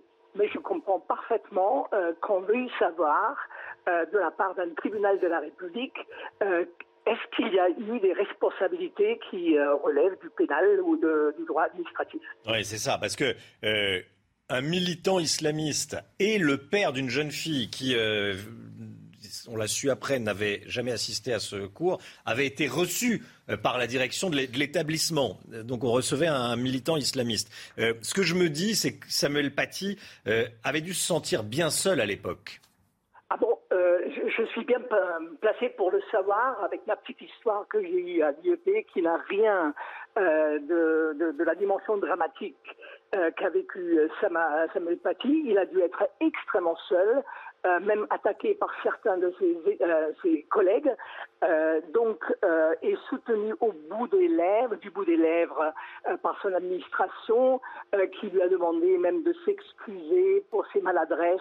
Un inspecteur référent laïcité lui a aussi reproché des, des, maladresses et lui a rappelé, c'est ce que j'ai lu, les règles de euh, la laïcité et de la neutralité. Donc, euh, il était poussé à la défensive. Euh, il s'est même excusé lui-même, Samuel Paty. Mm. et donc, vous, vous dites que les, islamistes sont venus au collège, d'autres choses ont été acceptées, alors qu'il y avait une certaine conscience quand même que c'était dangereux parce qu'il y avait des policiers qui protégeaient le, le collège pendant quelques jours. Mais on n'a pas eu l'idée de faire protéger euh, le, professeur. Hein. Donc je pense qu'il a dû se sentir extrêmement seul à ce moment-là. Oui. Merci beaucoup Klaus Kinsler. Merci d'avoir été en direct avec nous ce matin dans, la matinale CNews. 6h48, la politique avec vous. Paul Sugy, la seule union des droites possible, c'est moi. C'est ce qu'a déclaré Valérie Pécresse en reprenant l'expression chère à Éric Zemmour. C'est désormais à ses électeurs, partis chez Reconquête, que Valérie Pécresse veut s'adresser. Oui, alors effectivement, il y a une forme de mimétisme sur le fond comme sur la forme. On a vu Valérie Pécresse hier à Aubervilliers sur un terrain très sécuritaire. Elle est venue parler de thèmes euh, que Éric Zemmour lui-même a essayé aussi de réimplanter euh, dans cette fin de campagne. Euh, il y a peut-être eu une erreur d'analyse, en tous les cas une légèreté dans la façon dont a été traité le cas Zemmour jusqu'ici. C'est-à-dire qu'on avait l'impression que le match était installé entre Marine Le Pen et lui, et on oubliait que s'il grignotait certes lorsqu'il montait en puissance dans les sondages des électeurs à Marine Le Pen, il en prenait aussi beaucoup aux Républicains. Et en fait, le match était entre les deux. Aujourd'hui, Marine Le Pen a récupéré une large partie de ceux qui ont à un moment été tentés euh, de basculer du côté de chez Reconquête. Et Valérie Pécresse essaye de faire de même. Elle a conscience que euh, ceux de ses électeurs qui sont aujourd'hui chez Emmanuel Macron auront peu de chances de revenir au bercail, surtout vu la dynamique dans les sondages. Mais qu'en revanche, elle peut encore euh, battre à plat de couture Éric Zemmour, effectivement, dans cette compétition qui s'installe à droite et qui a pour but, effectivement, de devenir, si ce n'est le futur président de la République, puisque ni l'un ni l'autre aujourd'hui ne peuvent véritablement y prétendre moins à considérer leur score respectif dans les sondages. En tous les cas, ils savent qu'il y a un rôle à jouer, c'est celui de l'opposant principal à droite euh, au futur chef de l'État. Alors, euh, elle n'est pas en forme dans les sondages. Est-ce qu'elle euh, joue l'avenir de son parti, les Républicains, dans cette élection? Alors euh, oui et non. Alors en partie oui, parce qu'effectivement, ce qui a, ce qui va se passer à partir de ce dimanche, c'est une forme de clarification. On le sait. Hein, elle a un électorat, par exemple, qui est très peu sarkozyste. Les sarkozystes aujourd'hui sont en partie chez Eric Zemmour et surtout chez Emmanuel Macron. D'ailleurs, l'ancien président lui-même commence à préparer ce qui pourrait être les bases d'une forme d'alliance politique au Parlement, qui serait pas une fusion complète avec la République en marche, mais en tous les cas, au moins, euh, un accord avec la, future majorité. Mais en revanche, euh, l'avenir du parti n'est pas complètement entre ses mains, puisqu'il y a bien sûr aussi, derrière Valérie Pécresse, des ténors des Républicains qui attendent euh, le score qu'elle fera pour voir ce qu'on fera ensuite du parti. Merci Paul. Le sport tout de suite. Super Benzema hier soir. Benzema apparaît de plus en plus comme un candidat sérieux pour le Ballon d'Or, Chana. Hein. Il a une nouvelle fois été époustouflant hier soir en Ligue des Champions. L'attaquant du Real Madrid a inscrit trois buts contre Chelsea et a permis à son équipe de gagner le match aller 3-1 après son triplé face au Paris Saint-Germain en huitième de finale. Karim Benzema a donc récidivé. C'est News, il est 6h51. Restez bien avec nous. Dans un instant, la météo complète avec beaucoup de vent en Bretagne ce matin. Et puis on va parler des délinquants de plus en plus jeunes en France. Et puis on va vous montrer ces images des individus violents qui veulent voler une moto en plein jour sur euh, une remorque traînée par euh, une voiture. Voilà comment ça se passe en France dans certaines villes. Restez bien avec nous sur CNews. À tout de suite. 6h58, le temps. Alexandra Blanc, vous nous emmenez dans le Vaucluse Oui, on prend la direction du Vaucluse où les conditions météo étaient très agréables hier. Regardez ces champs de lavande avec donc au programme aujourd'hui des conditions météo qui vont donc se dégrader et des vents tempétueux attendus, notamment sur les régions du Nord. On relève actuellement plus de 100 km heure de vent entre la Bretagne et euh, la pointe du Cotentin. On retrouvera donc cette tempête Diego qui va commencer à se mettre en place aujourd'hui avec de fortes pluies, notamment entre la Gironde et la Corrèze, de la pluie également sur les régions du Nord. Finalement, pour avoir du soleil, il faudra aller dans le sud entre les Pyrénées, le Golfe la Côte d'Azur ou encore la Corse. Dans l'après-midi, toujours de fortes pluies, notamment sur les régions centrales. Les pluies qui vont se décaler également entre le sud du bassin parisien, la Lorraine, l'Alsace ou encore en allant vers les Alpes. On attend localement jusqu'à 50 cm de neige entre aujourd'hui et demain sur les Alpes du Nord. Les températures, parlons-en température très douce ce matin, 11 à Paris, 12 degrés en moyenne à La Rochelle ou encore à Perpignan. Et dans l'après-midi, regardez, retour de la grande douceur par le sud-ouest avec 19 degrés à Toulouse. Vous aurez 22 degrés du côté de Perpignan ou encore de Nice et 15 degrés à Paris, 12 degrés à Lille, température d'une grande douceur avec néanmoins l'arrivée de cette tempête Diego qui va engendrer des vents tempétueux demain matin sur la façade ouest. C'est News, il est 6h59. Merci d'être avec nous à la une ce matin. Des délinquants de plus en plus jeunes en France. Plus de 60 000 individus de moins de 15 ans sont impliqués dans des affaires chaque année. L'Ukraine appelle ses habitants à fuir le Donbass et plus généralement l'Est du pays. C'est là que l'armée russe devrait concentrer ses attaques. À quoi faut-il s'attendre? On verra ça avec vous. Général Clermont. A tout de suite, mon général. Des violences hier soir en Corse, à Bastia, où des jeunes ont jeté des projectiles sur la préfecture. On sera en direct avec Roger Antec, rédacteur en chef de Corse Matin. Regardez tout d'abord cette tentative de vol en plein jour dans les rues de Creil, dans l'Oise. C'est hallucinant, édifiant, ça s'est passé il y a quelques jours. Trois individus montent sur la remorque d'un véhicule qui est en train de rouler. Ils essayent à plusieurs reprises de voler la moto qui est installée euh, sur la remorque. Ils essayent à la fois de décrocher la remorque et la moto sans succès. C'est alors qu'ils s'en prennent au véhicule. Les voleurs frappent la voiture à plusieurs reprises avant que le conducteur n'accélère. Voilà comment ça se passe dans certaines villes de France. Les délinquants sont donc de plus en plus jeunes en France. Chana. Hein. en 2019, plus de 66 000 adolescents de moins de 15 ans ont été impliqués dans des affaires de justice. C'est une information du Figaro ce matin. Dans l'agglomération parisienne, le nombre de mineurs étrangers isolés mis en cause dans des faits de délinquance a bondi de 407% en 5 ans. Tous les chiffres avec Clémence Barbier. Vol, agression ou meurtre, les délinquants sont de plus en plus jeunes, souvent mineurs, et de plus en plus violents. Selon les chiffres de l'INSEE et du ministère de l'Intérieur, en 2019, 66 140 délinquants de moins de 15 ans ont été impliqués comme auteurs dans des affaires traitées par les parquets. Dans 28% des cas, ils ont été principalement interpellés pour des vols, 25% pour des agressions et 10% pour des atteintes sexuelles. Ce rajeunissement de l'ultraviolence s'explique par un manque de fermeté de la justice, selon ce policier. On est face à des voyous aguerris qui ont l'habitude en fait d'être spécialisés dans les agressions, dans les vols, qui savent qu'en plus s'ils sont mineurs, eh ben, ils n'auront pas de difficultés parce que dans le code de procédure pénale, il y a une sorte de totem d'immunité pour les mineurs. Donc tout ça fait que ça rend aujourd'hui le travail des policiers compliqué parce qu'en plus, on a une réponse pénale qui n'est pas parfois à la hauteur de ce qu'on peut attendre. Dans l'agglomération parisienne, la situation ne fait qu'empirer avec l'explosion de la délinquance des mineurs étrangers isolés. Le nombre de leurs mises en cause pour violence a explosé de 407% en 5 ans. Et Valérie Pécresse, la candidate Les Républicains à la présidentielle, s'est exprimée sur la sécurité. Oui, elle était en déplacement hier dans une cité d'Aubervilliers, près de Paris. Écoutez. Comment est-ce qu'on fait pour euh, réinsérer les détenus et leur retrouver, euh, leur redonner une deuxième chance? Je pense que c'est important parce que pour nous, la sécurité, c'est une chaîne. C'est une chaîne qui commence de la police municipale, en passant par euh, la police nationale, la gendarmerie, la justice, éventuellement la casse-prison, éventuellement la semi-liberté, mais surtout aussi la réinsertion. Et donc c'est toute cette chaîne de l'autorité qu'il va falloir reconstruire, parce qu'aujourd'hui, ben, c'est le Waterloo sécuritaire d'Emmanuel Macron, et on ne veut pas que ça continue, on veut des solutions. De nouveaux débordements hier soir en Corse. Des dizaines de militants nationalistes cagoulés se sont attaqués à la préfecture de Haute-Corse, à Bastia. Ils ont jeté des cocktails Molotov, allumé des incendies, brûlé un drapeau français. En direct avec Roger Antec. Bonjour Roger Antec, merci d'être avec nous, rédacteur en chef de Corse Matin. Euh, qui sont les, assaillants? Qui sont ceux qui ont jeté des projectiles contre, contre la préfecture pardon?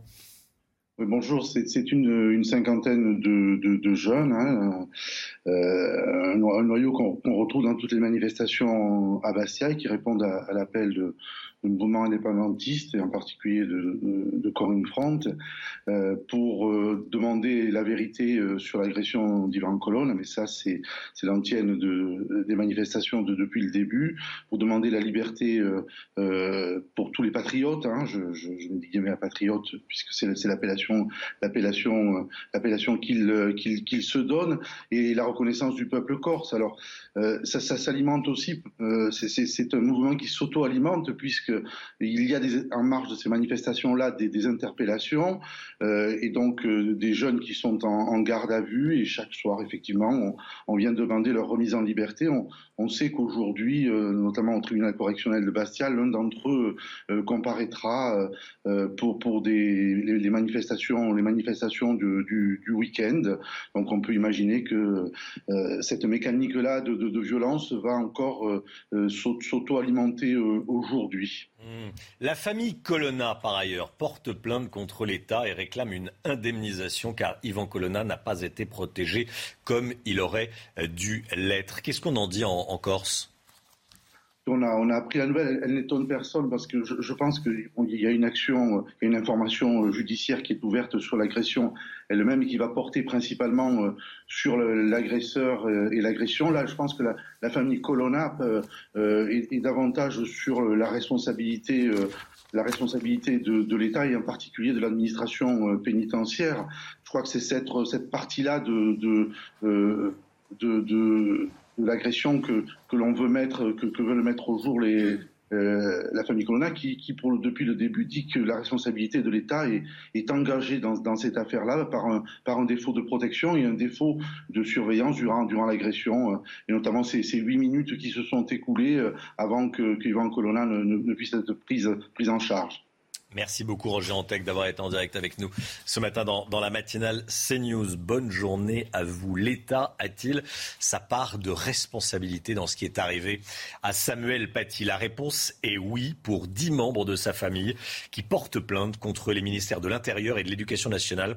Selon eux, ils n'ont pas protégé Samuel Paty malgré la menace qui pesait sur lui avant son assassinat. Et de son côté, l'ancienne compagne du professeur décapité en octobre 2020 a dit ne pas s'associer à cette procédure. Écoutez la réaction de Kevin Bossuet, il est professeur d'histoire-géographie en Seine-Saint-Denis. Moi, je pense que l'éducation nationale euh, fait tout ce qu'elle peut pour le bien euh, de ses enseignants et pour que tout se passe bien finalement. Vous savez, les problèmes d'islamisation de la société, les problèmes euh, de, l'entrisme islamiste dans nos salles de classe, les professeurs ont du mal à la gérer, comme l'éducation nationale a du mal à la gérer. Donc je pense qu'on doit faire toute la lumière sur cette affaire, évidemment mettre en avant les responsabilités, mais pas chercher forcément à incriminer l'institution dans son ensemble. Voilà, moi c'est ce que je regrette un petit peu dans cette plainte. La présidentielle, le premier tour, c'est dimanche. Regardons ensemble notre baromètre quotidien Opinionway. Pour CNews, Emmanuel Macron perd un point, 26% d'intention de vote, moins un point également pour Marine Le Pen, 22%, 16% pour Jean-Luc Mélenchon qui gagne un point. C'est stable pour Valérie Pécresse et Éric Zemmour à égalité, 9% d'intention de vote, moins un point pour euh, Yannick Jadot. Je vous laisse découvrir la, suite. En cas de duel Macron-Le Pen, Emmanuel Macron est donné gagnant avec 53% d'intention de vote. Et 6 points derrière, il y a Marine Le Pen. C'est stable. Nicolas Dupont-Aignan tenait un meeting hier soir à Paris. Paul Sugy avec nous. Nicolas Dupont-Aignan, euh, s'il est élu président, assume et dit que son ministre de la Santé, ce sera Didier Raoult. Au fond, est-ce qu'il n'est pas le dernier candidat à parler encore du Covid? C'est vrai qu'on a totalement oublié le Covid. Hein. Oui, c'est un sujet sur lequel euh, finalement on a très peu fait campagne. Alors Nicolas Dupont-Aignan, lui, s'en est emparé comme d'un étendard. Il veut parler à la France qui considère que le gouvernement a trahi le peuple dans sa gestion de la crise sanitaire. Il considère que finalement toutes les décisions qui ont été prises étaient systématiquement les mauvaises, en particulier celles qui portaient atteinte aux libertés fondamentales, liberté des médecins, en particulier de prescrire l'hydroxychloroquine. C'était la doctrine Raoult et c'est pour ça qu'il veut s'en faire le défenseur au point de lui proposer un portefeuille ministériel et puis liberté euh, aussi d'aller et venir, de se déplacer librement, puisque Nicolas Dupont-Aignan donc a repris le flambeau de la contestation contre le pass sanitaire et le pass vaccinal.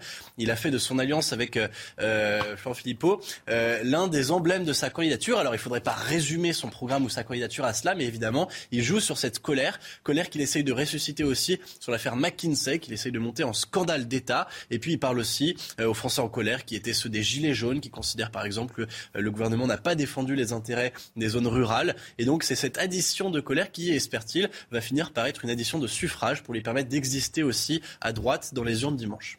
Merci Paul. La guerre en Ukraine et la menace russe dans le Donbass. Regardez ces toutes dernières images. La ville de Severodonetsk, dans l'est ukrainien, a été ciblée par euh, des bombardements hier. Les autorités ukrainiennes, par ailleurs, appellent les habitants à évacuer immédiatement toute la région du Donbass, devenue la cible numéro un de, Moscou. C'est l'Est ukrainien. Général Clermont, avec nous. À quoi faut-il s'attendre de la part de l'armée russe dans le Donbass? On va s'attendre à la deuxième bataille du Donbass, parce que la première bataille du Donbass remonte à 2014. Euh, les séparatistes euh, russes et les forces russes ont gagné à peu près 40%, 40 du territoire. Un territoire qui est grand comme trois départements français et qui comprend 6 millions d'habitants. Il y a déjà eu 14 000 morts. 2 millions de réfugiés. Donc c'est la deuxième étape de cette guerre. Pour ça, il faut que les Russes euh, massent leurs forces. Ils vont attaquer par trois, côtés. Par le nord, hein. les troupes qui étaient à Kiev et qui sont désengagées de Kiev vont se repositionner au nord pour pousser par le nord. Les troupes qui sont à l'est de Russie ben, continueront leur percée. Et donc les, troupes de, la Crimée et de Mariupol vont, pousser vers le nord. Et donc le but, c'est d'encercler les forces ukrainiennes. Donc effectivement, il est indispensable que les civils partent et qu'ils partent très vite parce que la, stratégie des Russes ne va pas changer. C'est bombardement à outrance, artillerie et aviation. C'est quoi les clés du succès de cette bataille? Euh, je pense qu'il y en a trois. La première, c'est la tactique. Il faut que les Ukrainiens continuent cette tactique de harcèlement et évitent le contact, euh, la bataille à ciel ouvert euh, contre les forces russes qui sont beaucoup plus puissantes qu'elles. Ensuite, il va falloir qu'ils évitent de se faire encercler. Et pour ça, il faut qu'ils maintiennent ouvert leur logistique. C'est la logistique qui va être la reine des batailles. Hein. et la logistique pour les Russes, c'est beaucoup plus facile. Ils sont adossés à la Russie. Pour les Ukrainiens, ça va être compliqué.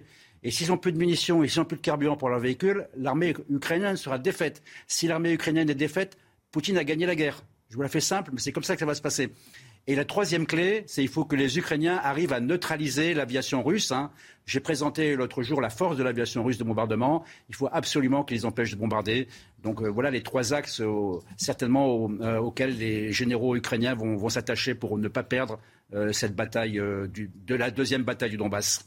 Général Clermont, merci mon général, restez bien avec nous. L'écho tout de suite avec Eric Dorit Matin, on va parler du retour de l'inflation qui inquiète les retraités. C'est tout de suite.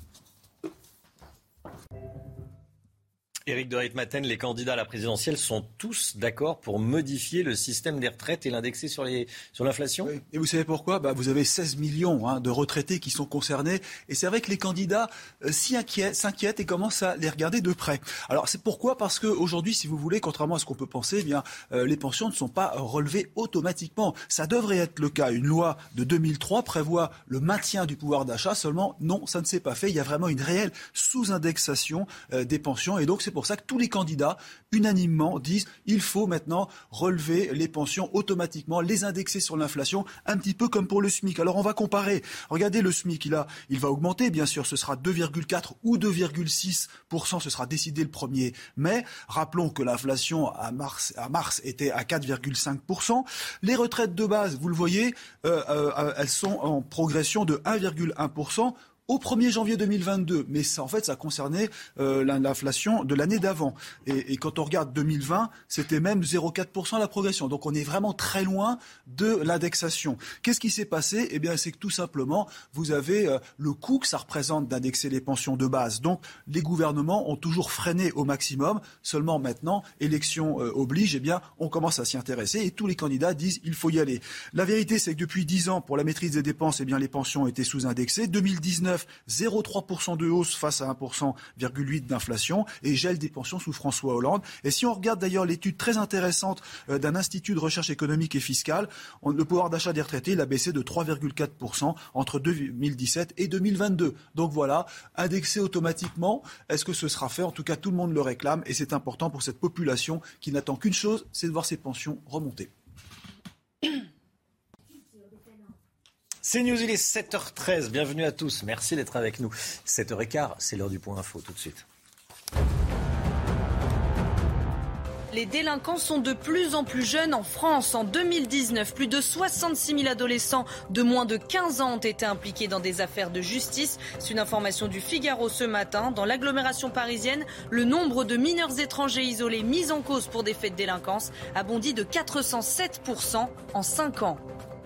L'État a-t-il sa part de responsabilité dans la mort de Samuel Paty La réponse est oui pour dix membres de sa famille qui portent plainte contre les ministères de l'Intérieur et de l'Éducation nationale. Selon eux, ils n'ont pas protégé Samuel Paty malgré la menace qui pesait sur lui avant son assassinat.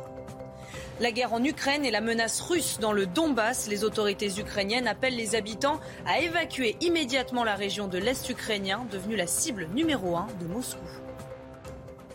On parlait de retraite à l'instant. Joe Wilfried Songa, il va prendre sa retraite cette année, juste après Roland Garros. On va l'écouter dans, un instant. Songa va prendre sa retraite après Roland. Il a 36 ans, il a enchaîné les blessures, faut dire, ces dernières années, Chana. Hein. Eh oui, si son corps lui a dit stop, sa tête avait envie de continuer. Écoutez Joe Wilfried Songa. Il y a encore une raison à ce que je fasse euh, tous ces efforts. Tous ces efforts, en fait. Mon corps me dit. Euh, euh, C'est lui qui dit plus stop que toi oui, c'est hyper dur. C'est hyper dur. À la fois, ma tête, elle me dit, mais tu peux jouer toute ta vie. Et à la fois, tu as ton corps qui te rappelle qu'en fait, euh, mes aptitudes à, me dépasser, elles, elles sont plus là, en fait. Voilà un futur jeune euh, retraité. Karim Benzema, lui, euh, il s'affirme de plus en plus comme un candidat pour le prochain Ballon d'Or. Il a été une nouvelle fois époustouflant hier soir en Ligue des Champions. Hein. oui, l'attaquant du Real Madrid a inscrit trois buts contre Chelsea et a permis à son équipe de gagner le match aller 3-1 après son triplé face au Paris Saint-Germain, huitième de finale. Karim Benzema a donc récidivé. Et puis attention, légende, un maillot de Diego Maradona mis aux enchères chez Sotheby's. Euh, pas n'importe quel, quel maillot. Hein. Ah non, je vous le fais pas dire. Il s'agit du maillot que l'Argentin portait pendant le match contre l'Angleterre en 1986. Ce, match est devenu mythique après que la légende du football ait marqué un but de la main. Rappelez-vous, la main de Dieu, dira Maradona après le match. Prix de départ pour ce maillot, 4 millions de livres. 4 millions va... euh, non, j'ai pas enchérir. j'en ai pas les moyens. Je sais pas si j'ai très envie non plus, mais j'en ai pas les. Enfin, si je les avais, je sais pas si je mettrais 4 millions de. Bon, enfin bon, ça reste euh, évidemment mythique. CNews 7h17. Merci d'être avec nous dans un instant. Pierre Chasseret, délégué général de 40 millions d'automobilistes. Vous avez un sondage exclusif à nous révéler. Euh, un chiffre, tiens, 77% des Français utilisent au moins une fois par semaine leur voiture. C'est peut-être votre cas. Je vais dire probablement votre cas. On en parle dans, dans un instant. Et puis dès le début du journal de 7h30, on reviendra sur euh, la famille de Samuel Paty qui a décidé d'attaquer l'État. Est-ce que Samuel Paty a été assez protégé par l'État La réponse euh, est non. Il a été assassiné par un islamiste de 18 ans, évidemment. On le sait. restez bien avec nous, à tout de suite. CNews, 7h23. On est avec Pierre Chasseret de 40 millions d'automobilistes. Pierre, euh, vous avez des informations exclusives. Vous avez un sondage exclusif à nous révéler euh, ce matin. Un Français sur trois va tenir compte des mesures liées aux automobiles euh, dans son choix électoral dimanche. C'est pas rien, hein, un sur trois. Oui, oui, on a tendance à très sous-estimer hmm. cette importance bah du vote automobiliste. Et pourtant, on passe tellement de temps dans notre voiture. On est tellement quasiment tous automobilistes. Regardez, tiens, un chiffre concernant ceux qui utilisent régulièrement leur voiture au quotidien. 77%. Les trois quarts prennent leur voiture au moins une fois par semaine. Et attention, on monte à 42% de ceux qui l'utilisent tous les jours. Et dans ceux qui restent, n'oublions pas, il y a ceux qui montent aussi dans la voiture. Ça existe. C'est pas parce qu'on ne la possède pas qu'on ne la prend pas qu'on n'est pas forcément dedans. Alors pour beaucoup d'entre nous, euh, la voiture est absolument essentielle. 84% hein. des Français ne sont absolument pas prêts à se passer de leur voiture. Moi le premier d'ailleurs. Ça c'est un enseignement parce que ça veut dire quoi? Ça veut dire que toutes ces mesures anti-voiture qui sont assénées tout hmm. au long de l'année, eh bien elles ne trouvent que très peu d'écho. Les Français nous avons besoin de notre auto. Voilà un peu la limite un petit peu des politiques anti-voiture aujourd'hui. C'est vrai que c'est compliqué pour les candidats anti-voiture. Euh, quelles sont les mesures les plus marquantes attendues en majorité par les automobilistes? Alors, j'avais pris un petit peu de liberté hier mmh. en vous donnant un premier indice avec une mesure, celle qui concernait le 90 km/h et son retour sur les nationales, plébiscité par 71% des Français.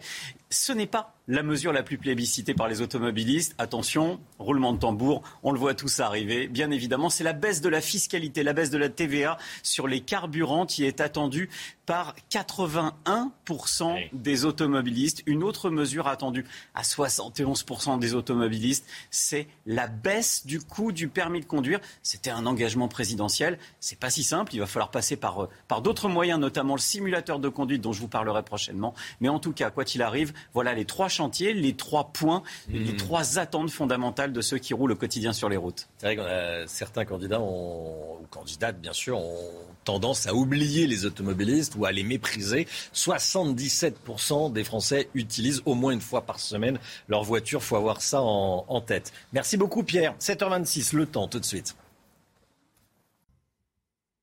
Beaucoup de vent dès ce matin en Bretagne, notamment Alexandra. Hein. Oui, des vents tempétueux qui dépassent parfois localement les 100 km par heure. Regardez ces images du côté de Carnac avec du vent, mais également de la pluie. Conditions météo qui se dégradent à l'approche de l'arrivée de cette tempête Diego qui va concerner quasiment l'ensemble des régions françaises d'ici demain avec des vents euh, tempétueux attendus, notamment euh, sur la façade ouest ou encore en remontant euh, vers le bassin parisien et vers le nord, ainsi que près des côtes de la Manche avec des rafales qui pourraient localement dépasser les 110 à 130 km par heure. Situation donc à surveiller avec en prime de fortes pluies. On attend par exemple parfois l'équivalent d'un mois de pluie euh, sur l'ensemble de l'épisode entre aujourd'hui et demain. Alors ce matin, beaucoup de pluie, vous le voyez, entre la Gironde et les régions centrales. On retrouve de la pluie également sur les Hauts-de-France. Plein soleil en revanche autour du golfe du Lion ou encore au pied des Pyrénées. Puis dans l'après-midi, regardez, les fortes pluies vont se décaler en direction du sud du bassin parisien, de la Lorraine, de l'Alsace ou encore des Alpes. D'ailleurs, sur les Alpes, on attend localement jusqu'à 50 cm de neige. Journée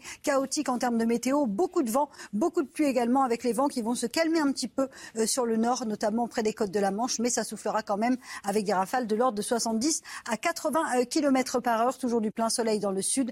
Côté température, eh bien, les températures sont très très douces ce matin. 11 degrés à Paris, 12 degrés à La Rochelle, tout comme du côté de Perpignan. Et dans l'après-midi, grande douceur dans le sud. Regardez la douceur qui se met en place avec 19 degrés à Toulouse. Vous aurez 22 degrés à Perpignan ou encore du côté de Nice. Ça reste doux également au nord avec 15 degrés à Paris et en moyenne 13 à 14 degrés sur la Bretagne. La suite du programme, conditions météo chaotiques, surtout demain avec donc le passage de cette tempête Diego qui va concerner la façade ouest mais également les régions du nord avec de fortes pluies attendues. C'est plutôt une bonne nouvelle. Hein. Ça va permettre en quelque sorte d'enrayer la sécheresse. On aura du vent, de la pluie et des températures un petit peu en baisse. L'amélioration se fera à partir de samedi avec le retour du soleil. Au nord comme au sud, c'est globalement un beau week-end qui vous attend avec le reste un petit peu de vent également euh, sur les régions de l'Est.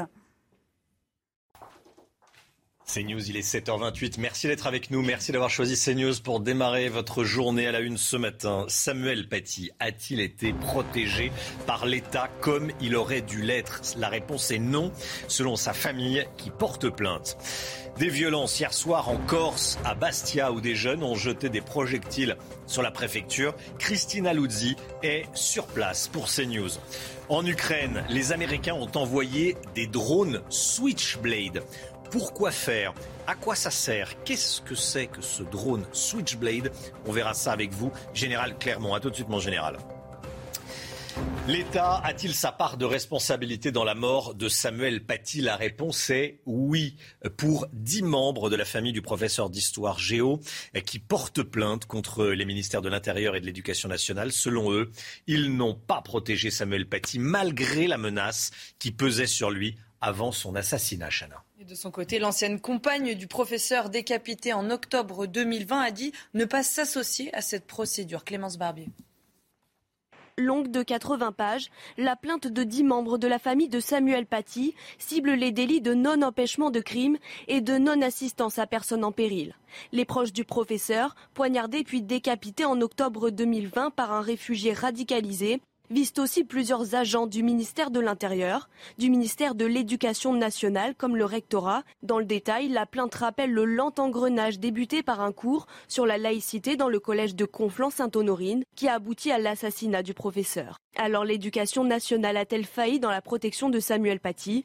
Vous savez, les problèmes d'islamisation de la société, les problèmes euh, de, l'entrisme islamiste dans nos salles de classe, les professeurs ont du mal à la gérer, comme l'éducation nationale a du mal à la gérer. Donc je pense qu'on doit faire toute la lumière sur cette affaire, évidemment mettre en avant les responsabilités, mais pas chercher forcément à incriminer l'institution dans son ensemble. Voilà, moi c'est ce que je regrette un petit peu dans cette plainte. L'un des enjeux juridiques de cette plainte sera de savoir si les agents des ministères et de l'éducation nationale avaient conscience de l'existence d'une menace réelle visant le professeur. Voilà, des plaintes déposées contre l'État qui n'a pas assez euh, protégé Samuel Paty. En tout cas, euh, dix membres de la famille de, ce professeur euh, martyr le, le pense et porte plainte. Nouveau débordement hier soir en Corse. Des dizaines de militants nationalistes cagoulés se sont attaqués à la préfecture de Haute-Corse à Bastia. Ils ont jeté des cocktails Molotov, allumé des incendies et même brûlé un drapeau français, Chana. Et un peu plus tôt, la famille d'Ivan Colonna a attaqué l'État en justice. Elle estime que l'administration pénitentiaire est juridiquement responsable responsable de la mort de l'assassin du préfet Erignac. Toutes les dernières informations avec notre correspondante en Corse, Christine Aloudi. Tout avait débuté dans le calme. Une centaine de personnes s'étaient rassemblées hier soir devant la préfecture de Haute-Corse. Et comme lors d'autres rassemblements, un groupe de personnes cagoulées, vêtues de noir avec des brassards de différentes couleurs, a fait irruption. Euh, des cabas remplis de cocktails Molotov et les altercations ont alors débuté avec les forces de l'ordre. On a pu observer quelque chose de nouveau, c'est que ce groupe d'individus très organisés était très mobile. Ils sont partis de la préfecture, direction la Banque de France, en allumant des feux sur leur passage. On a assisté à des jets de cocktails Molotov sur la Banque de France. Un drapeau français a même été brûlé. Les forces de l'ordre répliquaient à coups de gaz lacrymogène et de grenades de désencerclement. Et un jeune manifestant qui était tout près de nous a été touché très sérieusement à la jambe par une grenade assourdissante et a dû être pris en charge par les pompiers. Vers 20h, les individus cagoulés ont pris la direction du commissariat où d'autres jets de cocktails Molotov ont été opérés. Dans le même moment, des dizaines de camions de CRS arrivaient en renfort dans le centre-ville de Bastia. Le retour au calme s'est fait hier soir vers 21h ici, après près de 3 heures d'affrontement entre les manifestants et les forces de l'ordre des délinquants de plus en plus jeunes en France. En 2019, plus de 66 000 adolescents de moins de 15 ans ont été impliqués dans des affaires sur lesquelles s'est penchée la justice. C'est une information publiée ce matin dans, dans le Figaro, Chana. Hein. dans 28% des cas, ils ont été interpellés pour des vols. Les agressions concernent un quart de ces interpellations et puis une affaire sur dix concerne des atteintes sexuelles. Dans l'agglomération parisienne, maintenant, regardez le nombre de mineurs étrangers isolés mis en cause pour des faits de délinquance explose plus 407% en 5 ans. On vote dimanche pour le premier tour de l'élection présidentielle, plus que trois jours pour faire son choix. Tiens, est-ce que vous savez pour qui vous allez voter, vous? Euh, Il y a 12 candidats en lice. Voici le tout dernier résultat de notre baromètre quotidien Opinion Réponse CNews. 26% pour Emmanuel Macron, moins un point, moins un point également pour Marine Le Pen, 22%, 16% pour Jean-Luc Mélenchon qui gagne un point en 24 heures, stable pour Éric Zemmour, Valérie Pécresse, 9%. Regardez la suite des résultats. Emmanuel Macron face à Marine Le Pen, qu'est-ce que ça donnerait en termes d'intention de vote selon notre baromètre 53 47 stable. La réaction d'Emmanuel Macron après l'ouverture d'une enquête préliminaire contre McKinsey pour optimisation fiscale, enquête ouverte par le parquet national financier. Le chef de l'État se dit choqué lui aussi par le volet fiscal de cette affaire. Il l'a dit hier soir chez nos confrères de TF1. C'est très bien que le juge, les contrôleurs fiscaux se saisissent d'une affaire quand on dit qu'il y a une entreprise qui aurait fraudé. La justice ne se saisit pas de l'usage de cabinet de conseil. Elle se saisit d'une fraude, fraude fiscale. Donc ça, c'est très bien ont choqué beaucoup de Français qui ont découvert bah, moi aussi, cette pratique. mais moi aussi, ça me choque. Si c'était excessif en France, on le verrait. On a recours beaucoup moins que les Allemands ou les Britanniques, deux à trois fois moins que nos voisins. Donc il faut faire attention à ce que ça ne remplace pas le travail de nos fonctionnaires.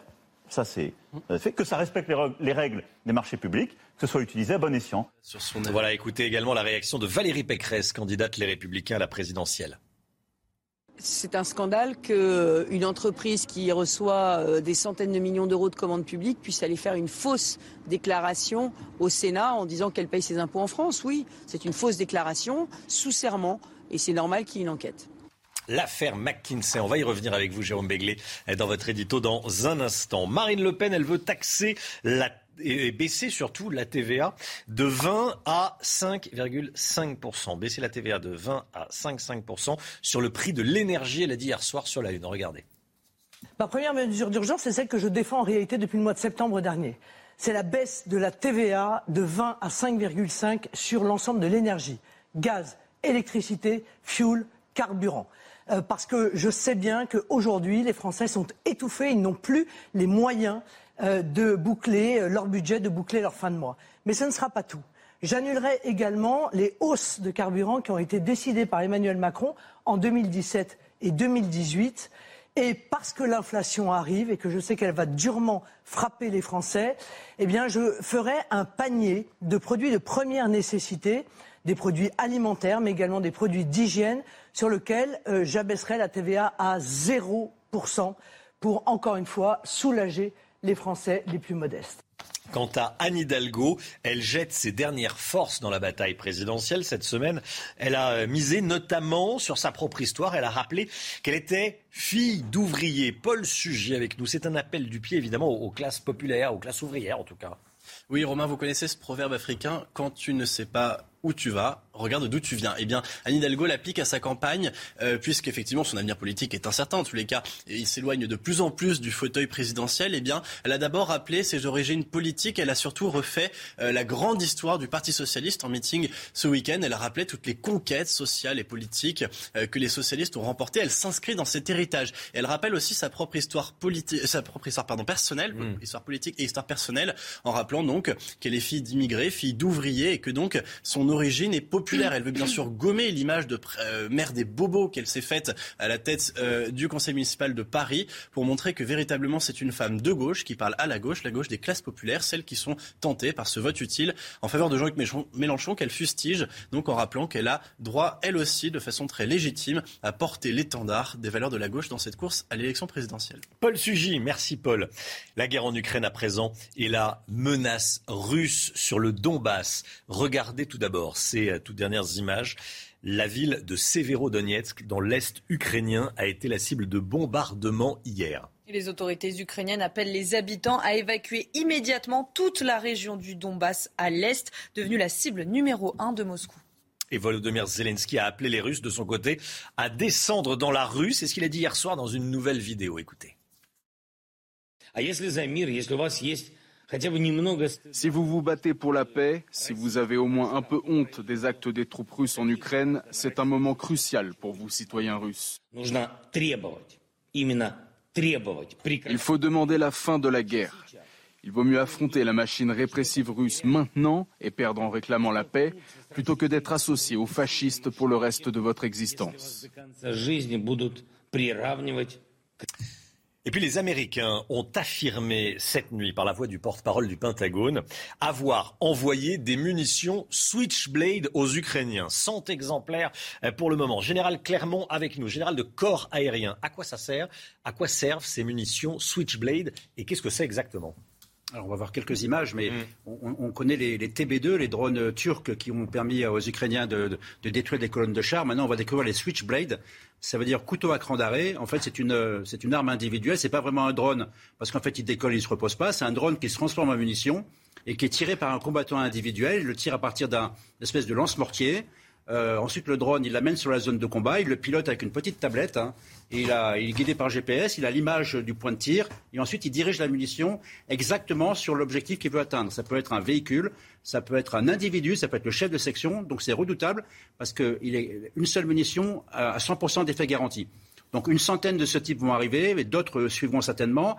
Il y a deux types de switchblade. Il y a le petit modèle qui fait 5 kg et qui est l'équivalent d'une grenade offensive euh, niveau des dégâts. Et puis il y en a un qui est plus important, qui fait 50 kilos et qui est spécialisé dans la lutte anti-char Ce sont des munitions rôdeuses, elles sont très efficaces et elles peuvent faire la différence dans la bataille du Donbass qui s'annonce avec les autres drones fournis par les Turcs en particulier. Général Clermont, merci beaucoup mon général. Restez bien avec nous bien sûr. Cette histoire que je voulais vous raconter ce matin, ça n'a a priori rien d'un miracle, mais ça y fait euh, sacrément penser. Vous allez comprendre. Un éboueur de 66 ans est revenu à la vie après avoir été déclaré mort par le SAMU. C'était le 29 mars dernier, c'est raconté par le Parisien ce matin. Son cœur s'est remis à battre dans le sac mortuaire dans lequel les policiers l'avaient placé. Le SAMU vient de repartir quand Mohamed a commencé à bouger. Les médecins appellent ça le syndrome, le phénomène Lazare, en référence au personnage de la Bible, sorti de sa tombe quatre jours après sa mort. Écoutez les précisions du docteur Roger Rua sur ce phénomène. Le phénomène de Lazare, c'est quelqu'un qui est euh, déclaré en, état de mort apparente. Euh, a priori, donc, euh, le cœur ne bat plus, la personne est inconsciente, ne respire plus, et puis quelques minutes ou quelques dizaines de minutes parfois après, eh bien, la personne renaît entre guillemets, c'est-à-dire que le cœur se remet à battre. En fait, le cœur ne s'est jamais arrêté de battre, il est simplement un rythme de, contraction euh, du musculaire du cœur qui est inférieur à une minute. Et euh, le, quand le cœur se remet à battre, effectivement, il y a des mouvements et on s'aperçoit que la personne n'est pas décédée. Voilà, c'est euh, le scénario qu'on redoute tous. Alors c'est extrêmement rare, extrêmement rare. C'est arrivé à Mohamed, donc un, éboueur de, de, 66 ans. Il est revenu à la vie, il est toujours dans un état grave, nous dit euh, le Parisien. Voilà, c'est important évidemment de le, préciser. 7h41, la politique avec vous, Jérôme Béglé, directeur général du JDD, hein, du journal du dimanche. On a appris hier que le parquet national financier avait ouvert, le 31 mars dernier, une enquête préliminaire pour blanchiment aggravé de fraude fiscale de la part du cabinet américain McKinsey dont on parle beaucoup. Et ce, à quelques jours, donc à, dix jours hein, du premier tour de la présidentielle, même si on ne l'a pris qu'hier. Qu'est-ce que ça vous inspire, Jérôme? Euh, décidément, ce PNF a un sens très personnel du timing. Souvenez-vous, en 2017, il s'était auto-saisi le 26 janvier soit 24 heures après la publication d'un article du Canard enchaîné, un record inégalé et inégalable, croyez-moi, s'était saisi d'une affaire de soupçon d'emploi fictif de Pénélope Fillon, l'épouse de François Fillon, euh, alors candidat à l'élection présidentielle. Cette histoire avait empoisonné la campagne du représentant LR et sans doute influencé le choix final. Qu'importe les critiques, rebelote cinq ans plus tard. Euh, je vous laisse juge de l'opportunité d'une telle action alors que Bercy, le ministère des Finances, avait déjà entamé des investigations fiscales. Sans en attendre le résultat, le PNF ouvre une enquête préliminaire pour, blanchiment, soi-disant parce que le verrou fiscal de Bercy empêche d'ouvrir une enquête pour fraude fiscale. Bon, mais plutôt que de confier euh, des investigations à la police pour enquêter, le parquet financier va s'appuyer dans son travail sur le SEJF, le service d'enquête judiciaire des finances, un service de Bercy, créé en 2019 et jusqu'ici euh, chargé d'enquête, euh, on va dire secondaire. Alors que McKinsey euh, n'est pas payé ses impôts en France, c'est évidemment répréhensible, mais faut-il politiser ce soupçon de fraude fiscale et en faire un tel battage à moins d'une semaine d'une élection présidentielle? Le PNF n'a pas ses pudeurs de gazelle. Il chausse ses gros sabots. Sous prétexte d'indépendance, il prend le risque de perturber pour la deuxième fois consécutive une présidentielle. Jérôme, est-ce que vous sous-entendriez que le PNF agit comme une justice politique? Bon, appelons un chat un chat, hmm. Romain. Le parquet national financier est une institution judiciaire qui a été créée en décembre 2013 par François Hollande et chargée de traquer normalement la grande délinquance économique et financière. Le procureur de la République financier traite également des affaires d'une grande complexité pour lesquelles il a compétence sur l'ensemble du territoire français. Euh, la fraude fiscale euh, n'a rien de complexe, même si elle est malheureusement monnaie courante. D'abord. Ensuite, il n'aura échappé à personne que ces juges adorent se pencher sur François Fillon, Nicolas Sarkozy, les époux Balkany, Claude Guéant, euh, Serge Dassault, des personnalités qui penchent et pensent plutôt à droite, dont on ne voit pas en quoi ces affaires sont d'ailleurs non plus d'une très grande complexité. On sait depuis deux ans qu'il règne au sein du PNF une atmosphère irrespirable, faite de règlements de compte, de dénonciation des magistrats entre eux, de harcèlement et de grande liberté, d'ailleurs à la limite des textes, dans la façon d'instruire les dossiers. Mais pourquoi ouvrir une information préliminaire dans la dernière ligne droite présidentielle? Cela aurait pu aussi bien être fait le 25 avril, le lendemain du second tour, l'opération y aurait gagné en clarté, en sérénité, en sérieux. On aurait évité des interprétations financières, euh, politiques qui viennent polluer euh, la justice et le scrutin. Ces émissions des juges euh, dans le calendrier électoral sont trop visibles et systématiques pour être passées sous silence. Imaginez hypothèse d'école, quelques jours d'un scrutin national, le pouvoir exécutif décide de se lancer dans un vaste mouvement de changement des procureurs généraux et des juges. On y verrait, sans doute à juste titre d'ailleurs, une manœuvre pour influencer, pour faire pression, voire pour museler la justice. Euh, car l'exercice, euh, euh, car si nos hommes et femmes politiques doivent être exemplaires, c'est la moindre des choses, la justice, ses rois et ses auxiliaires doivent évidemment se méfier de la nuisance qu'ils peuvent imposer et éviter de peser sur les échéances électorales. Ça paraît évident, mais c'est toujours bon Merci beaucoup, Jérôme Béglé. Et voilà, l'affaire McKinsey et les agissements du, PNF et un timing, euh, comment on pourrait le qualifier euh, Inhabituel. Inhabituel, oui. Pas forcément très opportun. Pas forcément très opportun. Merci beaucoup, Jérôme. 8h moins le quart, 7h45, le point info, tout de suite. Les délinquants sont de plus en plus jeunes en France. En 2019, plus de 66 000 adolescents de moins de 15 ans ont été impliqués dans des affaires judiciaires. C'est une information publiée par le Figaro ce matin. Dans l'agglomération parisienne, le nombre de mineurs étrangers isolés mis en cause pour des faits de délinquance a bondi de 407% en 5 ans. L'État a-t-il sa part de responsabilité dans la mort de Samuel Paty La réponse est oui pour dix membres de sa famille qui portent plainte contre les ministères de l'Intérieur et de l'Éducation nationale. Selon eux, ils n'ont pas protégé Samuel Paty malgré la menace qui pesait sur lui avant son assassinat.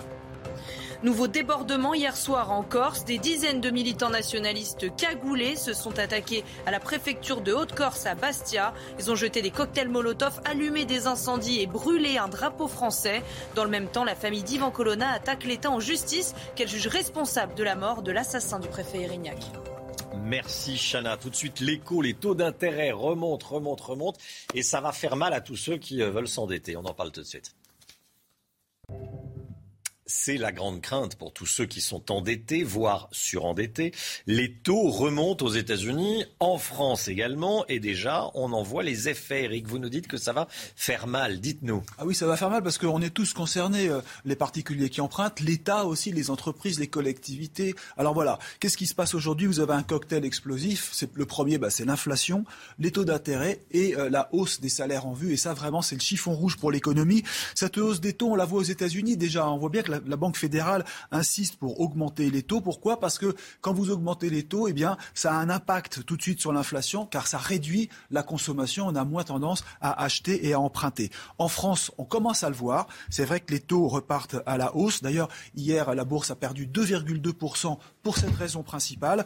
Les conséquences, eh ben, c'est l'immobilier. On a été habitué à avoir des taux presque 0% pendant de, longs mois, voire de longues années. Euh, c'est remonté. Là, vous voyez, dans l'immobilier, les taux sur 15 sont passés à 1,20%. Ça paraît toujours peu, mais c'est quand même 20% de plus en l'espace d'un mois. Et oui, on était à 1% seulement il y a encore euh, un mois, euh, début mars. Et si vous empruntez sur 20 ans, donc la longue, longue période, pour les profils les moins solides, les courtiers le disent, on ne peut pas trouver de crédit sous 2%. Vous vous rendez compte 2% pour un emprunt de 20 ans si on n'a pas les capacités suffisantes. Donc, acheter va coûter plus cher. Le pouvoir d'achat immobilier, il va baisser. La durée d'endettement va augmenter et il faudra avoir un apport plus important que dans le passé. Conséquence de tout cela, eh bien, les ventes d'immobilier, les achats, les intentions d'achat se mettent à chuter. Regardez, moins 16%. C'est considérable entre, euh, entre février et mars 2022. Oui, moins 16%. Tout ça parce que les taux commencent à être tendus et que les banques, il faut bien le reconnaître, resserrent l'accès au crédit. Du coup, les professionnels qui étaient extrêmement optimistes, qui voyaient 2022 comme une très bonne année de reprise, eh bien, commencent à se dire, bah oui, ça risque d'être moins bon. Ça risque même maintenant, aujourd'hui, la période actuelle est, est défavorable aux investissements immobiliers. Éric, le gouvernement tremble aussi hein, devant cette hausse des taux. Alors c'est l'autre aspect. Hein. C'est vrai qu'il ne faut pas l'oublier. On est en pleine campagne électorale. Euh, c'est certain que là, les taux montent. Alors si vous voulez, euh, rappelez-vous, on en parlait ici même. Euh, L'État se réjouissait d'emprunter à presque 0%. Donc ça allégeait la charge de la dette parce que je rappelle quand même que tous les ans, ça coûte 38 milliards à l'État. Hein. C'est son, endettement est excessif. Ça va encore augmenter 2 milliards en 2022 selon les premières projections. Mais c'est certain que tout ça est caduque et il va falloir revoir les chiffres. Maintenant, les taux d'intérêt remonte à 1%. Ça s'est pas vu depuis 2017. Je vous fais pas de tableau. Ça va être très compliqué euh, pour l'État. Je termine par un point. Mmh. Euh, à l'heure où la plupart des candidats annoncent plein de dépenses supplémentaires. Il suffit de voir les promesses électorales. Il va falloir ajouter eh bien, euh, la hausse des taux. Et là, ça risque de faire très très mal pour les futurs budgets. C'est News, 7h50. Merci d'être avec nous dans un instant. La météo, point complet, beaucoup de vent en Bretagne. On verra ça avec Alexandra Blanc. Et puis on va parler de la, de la délinquance qui euh, touche des, qui concerne des, des, mineurs de plus en plus jeunes. 66 000 mineurs de moins de 15 ans ont été impliqués dans, dans des affaires de violence en 2019 autour de 60 000 chaque année. Restez bien avec nous et puis je vous montrerai également des, images euh, édifiantes de ce qui se passe en plein jour à, à Creil, des scènes de, Far West. Restez bien avec nous sur CNews. À tout de suite. Rendez-vous avec Sonia Mabrouk dans Midi News du lundi au jeudi de midi à 14h. Ravi de vous retrouver. Le printemps, ce n'est pas encore pour aujourd'hui puisque les conditions météo vont se dégrader aujourd'hui, mais également demain avec l'arrivée de la tempête Diego qui va engendrer de fortes rafales de vent. Alors déjà, petit à petit, les conditions météo se dégradent aujourd'hui avec ce matin de fortes pluies, vous le voyez, entre la Vendée, les Charentes ou encore en allant vers la Corrèze. De la pluie également sur les régions du Nord et puis entre la Bretagne, le bassin parisien ou encore les Alpes. On attend également des averses aujourd'hui avec également un petit peu de neige en montagne. Entre aujourd'hui et demain, on attend sur certaines régions, notamment entre le nord et les régions centrales, l'équivalent d'un mois de pluie en seulement 48 euh, heures. Plus vous irez vers le sud, en revanche, plus vous aurez du grand beau temps, avec toujours des vents euh, tempétueux près des côtes de la Manche, mais également euh, du côté de la Corse cet après-midi. 100 km heure de vent attendu sur le Cap Corse. On retrouve également des conditions météo maussades entre les régions centrales et les fortes pluies qui vont se décaler également entre la Lorraine, l'Alsace, la Bourgogne ou encore en allant vers les Alpes avec toujours de la neige attendue. En revanche, à l'arrière, un temps un petit peu plus clément près des côtes de la Manche avec le vent qui va un petit peu faiblir. Les températures ce matin, grande douceur, 11 degrés à Paris, 12 degrés en moyenne pour le Pays Basque ou encore du côté de Perpignan. Et dans l'après-midi, regardez, les températures vont s'envoler dans le sud-ouest avec 19 degrés pour Toulouse, localement 22 degrés à Perpignan. Il fera très doux également sur la côte d'Azur avec 22 degrés. Vous aurez 15 degrés à Paris et en moyenne 12 degrés sous la pluie lilloise. La suite du programme, demain, arrivée de la tempête Diego, vent tempétueux attendu sur la façade ouest du pays, de fortes pluies également sur le nord-est avant une amélioration prévue samedi. C'est News 7h59. Merci d'être avec nous à la une ce matin des délinquants de plus en plus jeunes en France. Plus de 60 000 individus de moins de 15 ans sont impliqués dans des affaires chaque année. On va y revenir. L'Ukraine demande plus d'armes au pays de l'OTAN. Déclaration du ministre des Affaires étrangères ukrainien. Il y a quelques minutes, par ailleurs, les autorités appellent les habitants à fuir le Donbass et l'Est ukrainien. On est avec le général Clermont. A tout de suite, mon général. Des violences hier soir en Corse, à Bastia, où des jeunes ont jeté des projectiles sur la préfecture. Vous entendrez Roger Antec, rédacteur en chef de Corse Matin, qui était en direct avec nous ce matin. Et tout d'abord, regardez cette tentative de vol en plein jour dans les rues de Creil, dans l'Oise. C'est hallucinant, c'est édifiant. Ça s'est passé il y a quelques jours. Trois individus montent sur la remorque d'un véhicule qui est en train de rouler. Ils essayent à plusieurs reprises de voler la moto qui est installée dessus. Ils essayent à la fois de décrocher la remorque et la moto sans succès. Ça se passe en plein jour. C'est le Far West. C'est alors qu'ils s'en prennent au véhicule. Les voleurs frappe la voiture, tape dessus en tout cas, à plusieurs reprises avant que le conducteur n'accélère. Voilà comment ça se passe dans certaines villes en France actuellement. Les délinquants sont de plus en plus jeunes en France. Chana, en 2019, plus de 66 000 adolescents de moins de 15 ans ont été impliqués dans des affaires euh, sur lesquelles s'est penchée la justice. Hein. C'est une information publiée dans le Figaro ce matin. Dans l'agglomération parisienne, le nombre de mineurs étrangers isolés mis en cause dans des faits de délinquance a bondi de 407% en 5 ans. Tous les chiffres avec Clémence Barbier. Vol, agression ou meurtre, les délinquants sont de plus en plus jeunes, souvent mineurs, et de plus en plus violents.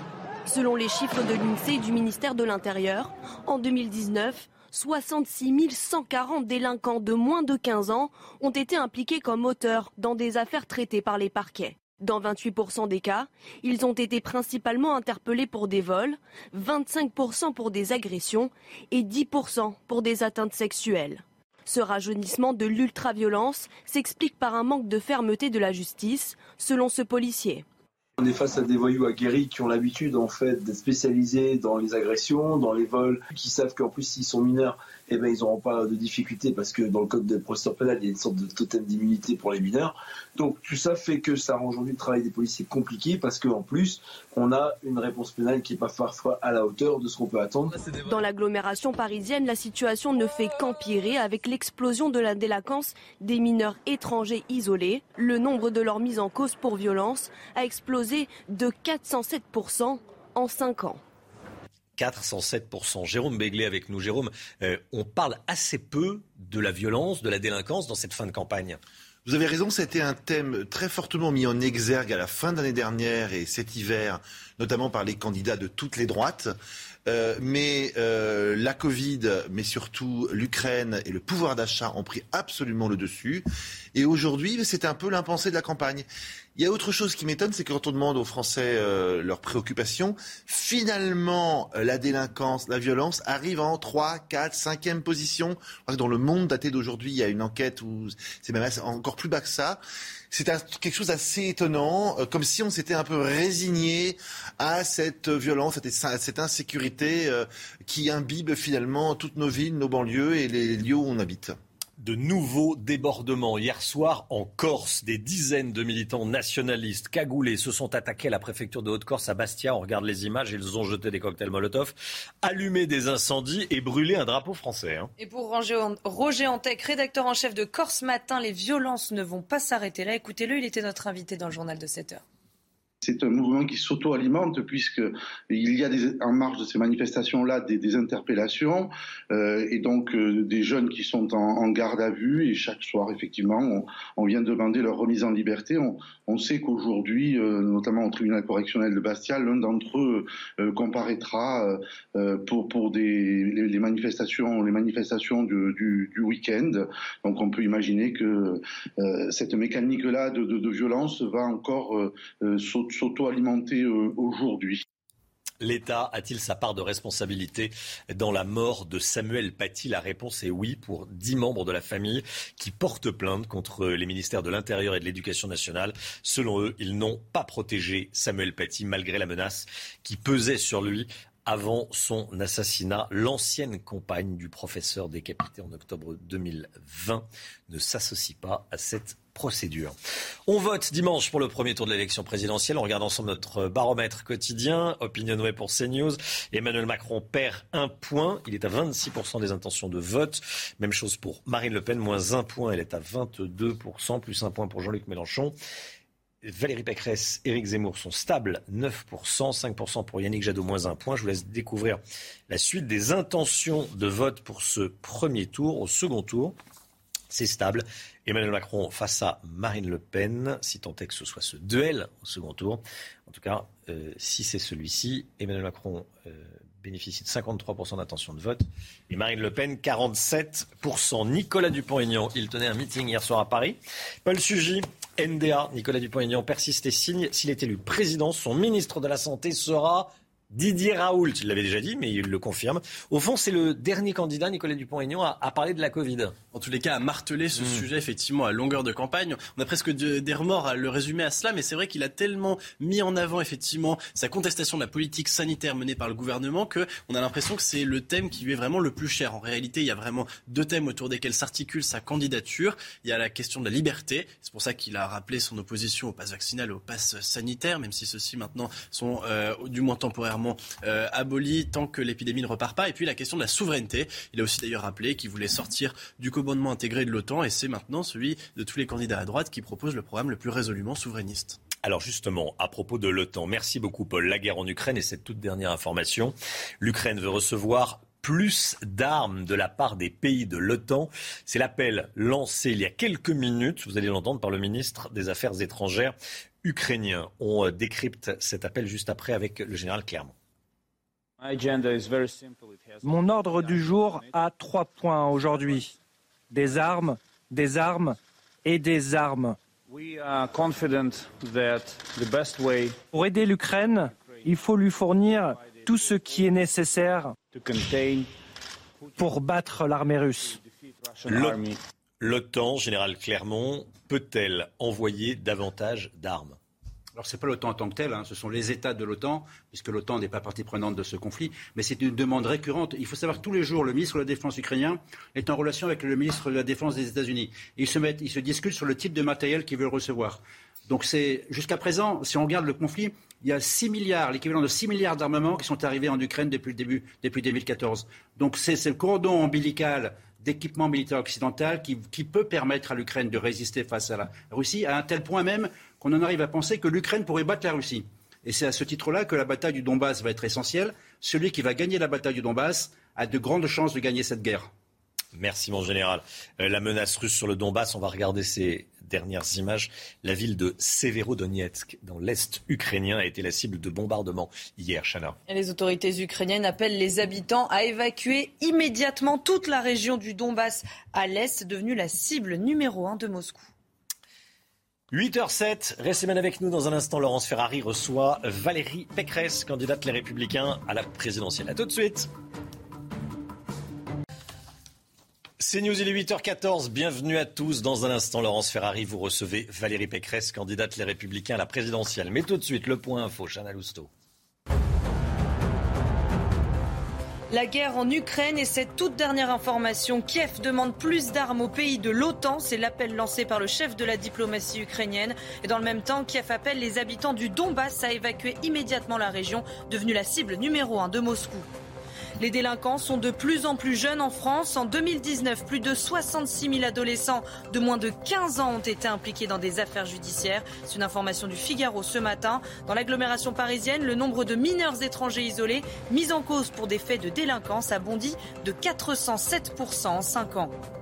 77% des Français utilisent leur voiture au moins une fois par semaine. C'est le résultat d'un sondage CSA pour 40 millions d'automobilistes. 84% des Français ne seraient pas prêts à se passer définitivement de leur véhicule. Ils sont 71% à vouloir le retour des 90 km/h. Laurence Ferrari, vous recevez ce matin Valérie Pécresse. Bonjour Valérie Pécresse. Bonjour. Bienvenue dans la matinale de CNews. Le pouvoir d'achat est la première préoccupation des Français, très loin devant toutes les autres. Marine Le Pen annonce que sa première mesure serait un panier de produits de première nécessité à taux zéro de TVA. Emmanuel Macron, lui, veut réindexer les pensions de retraite dès cet été et pas au 1er janvier en raison de l'inflation. Quelle serait votre première mesure en matière de pouvoir d'achat? Eh bien, évidemment, la réindexation des retraites est prioritaire. Et d'ailleurs, je vois qu'Emmanuel Macron euh, a entendu l'opposition sur cette question parce que nos retraités sont les grands sacrifiés de ce quinquennat. Mais au-delà de cette réindexation qui n'est que justice, je pense qu'il faut un choc de pouvoir d'achat tous azimuts. Et ça commence par une hausse des salaires. Vous savez que moi, je veux que les salaires payent plus que l'assistanat. 10% de hausse des salaires sur le quinquennat. Ça commence cet été avec 3% de hausse que l'État prendra à sa charge et qui permettra aux Français de gagner plus. 1400 euros ce sera 500 euros de plus de pouvoir d'achat pour tous ceux euh, qui euh, travaillent aujourd'hui. Mais il y aura aussi des aides aux familles avec euh, des allocations dès le premier enfant, 900 euros d'allocation dès le premier enfant. Quel que soit le niveau de revenu? Quel que soit le niveau de revenu, parce que je veux des allocations universelles. Et je veux aussi 25 centimes de ristourne sur l'essence. Je veux qu'on désindexe le prix de l'électricité, qui est aujourd'hui beaucoup moins cher en France, du prix du gaz. Et là encore, ce sera un effort de centaines d'euros sur la facture des Français. Il faut un choc de pouvoir d'achat. Il faut rendre l'argent que l'État a gagné grâce à l'inflation aux Français. Emmanuel Macron propose hein, de maintenir ce bouclier pour le gaz et l'électricité. Il estime que ça fera une économie de 1200 euros par an pour ceux qui se chauffent au gaz et 300 euros pour ceux qui se chauffent euh, à l'électricité.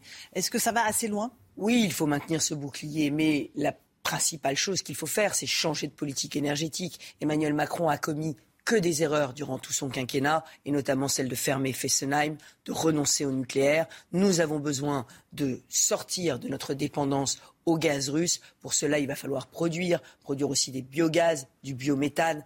Bref, faire le contraire de ce qu'Emmanuel Macron a fait depuis cinq ans. Moi, vous savez, il va y avoir un premier tour dimanche.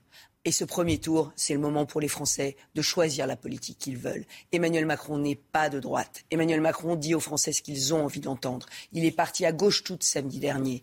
Moi, je dis, si vous voulez, un programme de droite, sur le pouvoir d'achat et le travail, mais aussi sur la sécurité, qui est l'une des préoccupations majeures des Français, il faut, dès le premier tour, voter pour la droite et non pas donner un blanc-seing à Emmanuel Macron pour faire le contraire de ce qu'il a fait depuis cinq ans. Vous avez évoqué la dépendance de l'Europe au gaz et notamment au gaz russe. Est-ce que vous, présidente de la République, vous diriez on arrête les importations de gaz, quoi qu'il en coûte. Euh, on sait que certains pays sont plus dépendants que nous, on pense à l'Allemagne et à l'Autriche, mais est-ce que vous vous diriez, les sanctions ne marchent pas sur Vladimir Poutine, on va plus loin et on, on estime que nos valeurs valent plus que les bénéfices qu'on pourrait en retirer Moi, je ne veux pas que les Français payent le prix de cette guerre. Je veux que le gouvernement nous fasse l'inventaire des sanctions qu'il a prises sur les oligarques russes. Pour l'instant, on n'a rien, on n'a aucune information. Moi, je veux savoir qu'est-ce qu'on a saisi, qu'est-ce qu'on a qu'est-ce qu'on a pris? Et je veux que ces biens des oligarques soient publiés. Et je veux qu'on les utilise pour accueillir les réfugiés ukrainiens. Je veux que le gouvernement nous montre que concrètement, il a vraiment pris des Vous mesures. Vous pensez qu'il peut nous mentir, le gouvernement, Mais sur ce qu'ils ont fait sur les Je euh, pense qu'on n'a pas aujourd'hui, on n'a pas aujourd'hui cet inventaire. On n'a pas aujourd'hui l'inventaire des mesures qui frappent Poutine au cœur. Il faut commencer par nous montrer tout ce qu'on a fait et qu'on continue sur ces mesures-là. Mais j'ajoute une chose sur la réforme des retraites. Emmanuel Macron a dit qu'il allait faire la réforme des retraites. Et puis, soudain, il y a quelques jours, il nous a dit ce ne sera pas la priorité de mon quinquennat. Eh bien, moi, je le dis à tous les retraités qui attendent un minimum retraite à 1000 euros, qui attendent que, avec moi, il n'y ait plus une seule retraite qui soit inférieure au SMIC. Je leur dis, Emmanuel Macron ne fera pas cette réforme des retraites parce que c'est un président qui cède à la rue. Vous l'avez vu en Corse, il a laissé mettre en berne les drapeaux corses pour honorer la mémoire d'un assassin, d'un préfet. Voilà ce que c'est qu'Emmanuel Macron, quelqu'un qui cède à la rue. Avec moi, on aura le courage de faire les réformes et de redonner et de sauver nos retraites. Donc vous pensez qu'il ne fera pas cette réforme à 65 ans parce qu'elle est impopulaire, qu'elle lui a coûté cher dans les sondages? Bien sûr. Euh, Est-ce qu'elle ne vous a pas coûté cher à vous aussi dans les sondages? Mais moi, je dis la vérité aux Français. Et euh, si les Français veulent des beaux parleurs, il y en a plein la campagne. S'ils veulent des mères Noël, des pères Noël qui leur promettent tout gratuit, mais qu'ils le fassent 250 milliards de dettes supplémentaires pour les générations futures. S'ils veulent une personne sérieuse, crédible, qui leur rendra du pouvoir d'achat, qui leur rendra leur sécurité, mais qui leur dira la vérité et qui aura le courage de faire les réformes, qui ne cède pas à la rue. Je n'ai pas cédé contre les gauchistes au moment de la réforme des universités. J'ai sauvé l'épargne des Français au moment de la crise des dettes souveraines. S'ils veulent quelqu'un qui dirige le pays et qui leur rende l'argent et le pouvoir, il faut qu'ils votent pour la droite dimanche prochain. La sécurité est encore une fois au cœur de l'actualité. Euh, il y a des policiers qui ont été attaqués à Rouen lors d'une intervention. Il y a un sentiment d'impunité totale des délinquants. Même chose à Creil hier soir. Il y a ces chiffres du Figaro qu'on mentionnait dans le journal, les délinquants de plus en plus jeunes. Si 66 000 délinquants de moins de 15 ans en 2019. Qu'est-ce que vous proposez pour lutter à la fois contre le sentiment d'impunité et puis cette délinquance des plus jeunes? Moi, je modifierai la Constitution pour pouvoir mettre le droit à la sûreté dans la Constitution. Et qu'est-ce que ça veut dire? Ça veut dire qu'on pourra faire des peines fermes, incompressibles, sans sursis pour les délits les plus graves. Un an de prison ferme, sans sursis, pour tous ceux qui s'en prennent aux élus, aux forces de l'ordre, aux pompiers, aux professeurs, aux médecins, à tous ceux qui ont autorité publique. Et on rétablira des peines planchées pour les multirécidivistes. Et on doublera enfin les centres fermés pour mineurs. C'était encore une promesse non tenue d'Emmanuel Macron.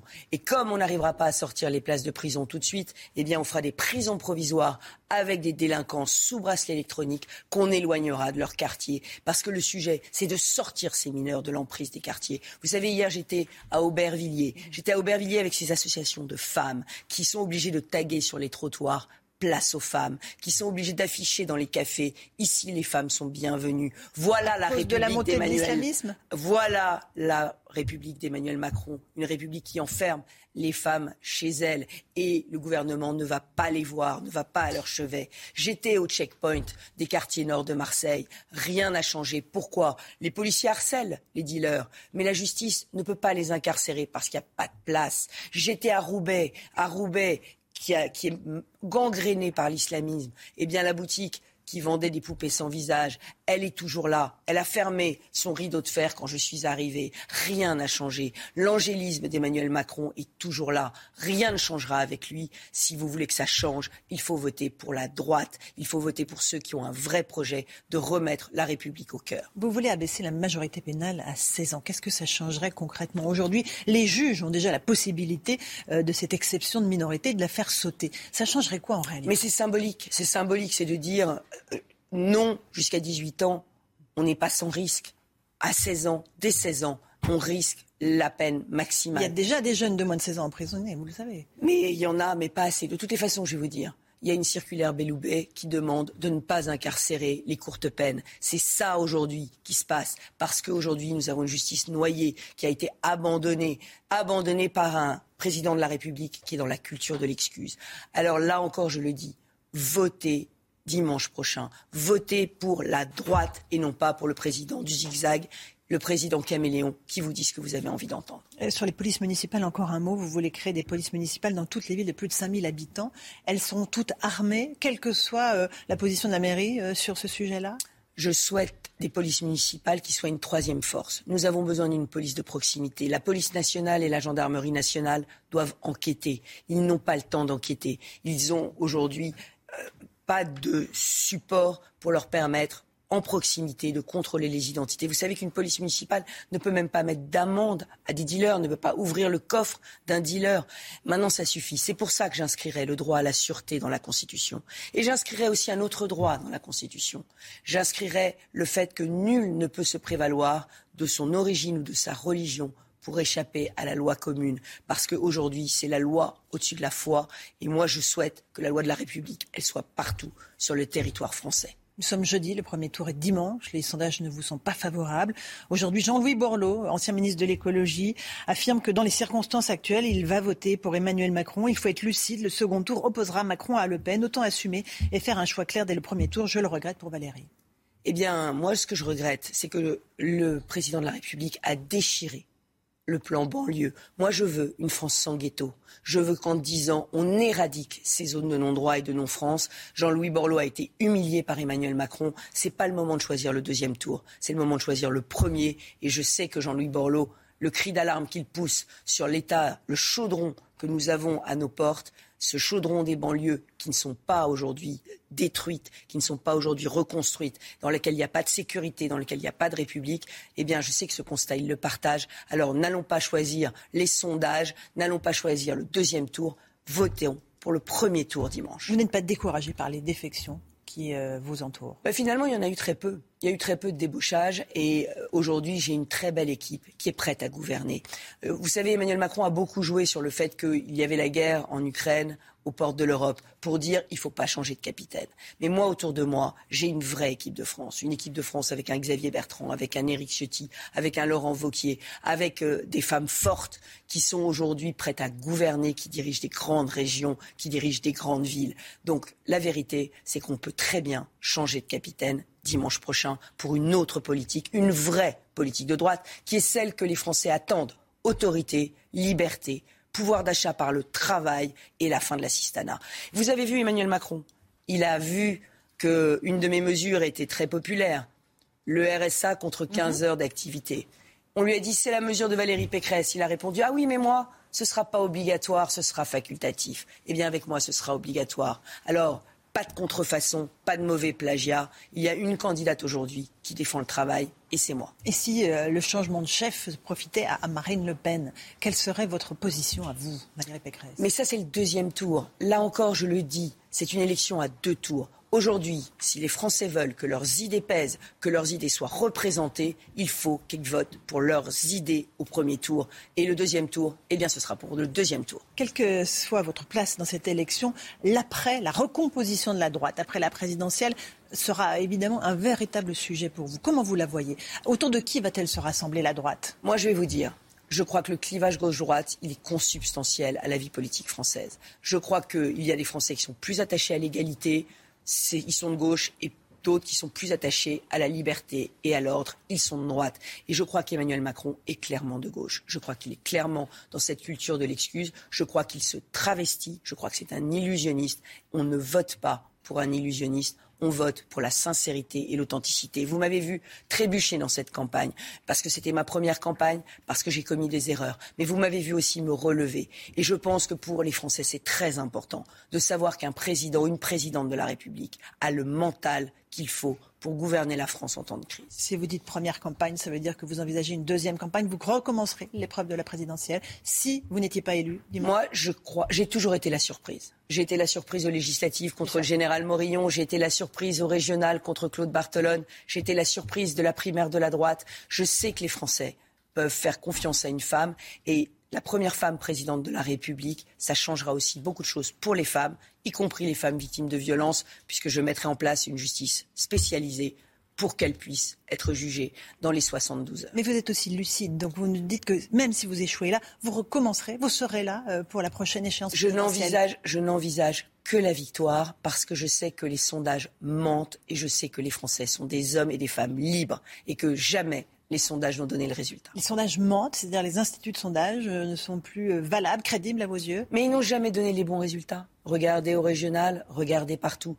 J'ai eu pendant huit jours le Covid, ça m'a primé de huit jours de campagne qui étaient décisifs. Aujourd'hui, je suis galvanisée, galvanisée parce que je veux reconstruire la France, parce que notre école est à genoux, notre justice est en grande souffrance, notre hôpital ne tient que par des soignants qui sont à bout de souffle. Et ça, c'est le bilan d'Emmanuel Macron. Le bilan d'Emmanuel Macron, c'est 45% de Français qui sont prêts à voter pour les extrêmes. Alors, ni immobilisme, ni illusionnisme, ni extrémisme, des solutions concrètes, des quotas migratoires pour reprendre le contrôle de nos frontières, des peines fermes pour reprendre le contrôle de notre sécurité, et puis des mesures de pouvoir d'achat par le travail. C'est ça mon projet et c'est un projet qui ne lèguera pas une dette abyssale aux générations futures. Vous dites redouter les extrêmes. Euh, est-ce que vous redoutez que Marine Le Pen, avec la réserve de voix dont elle pourrait bénéficier de la part d'Éric Zemmour, euh, soit finalement qualifiée face à Emmanuel Macron? Mais c'est bien pire que ça. Emmanuel Macron a poursuivi toute cette campagne un scénario totalement cynique. C'était détruire la droite républicaine.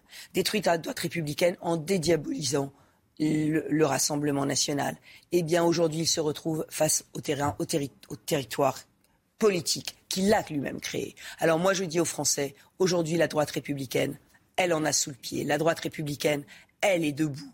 Elle est prête à gouverner et elle est prête à remettre de l'ordre dans le pays. Et il faut lui faire confiance. Et vous n'êtes pas sûr que cette droite républicaine, les députés qui vous euh, entourent, ne vont pas aller finalement du côté d'Emmanuel Macron le jour où le vent va tourner? Moi, je ne crois pas à la politique du débauchage, je crois à la politique des convictions. Je ne crois pas à la politique des compromissions. Je n'y ai jamais cru. Et je pense que c'est le contraire de ce que les Français attendent de nous. Le parquet national financier a ouvert une enquête à propos de euh, euh, l'affaire euh, des cabinets de conseil, notamment McKinsey, avec un soupçon de blanchiment aggravé de fraude fiscale. cette enquête arrive tard pour vous ou pas? Bah, Il était temps.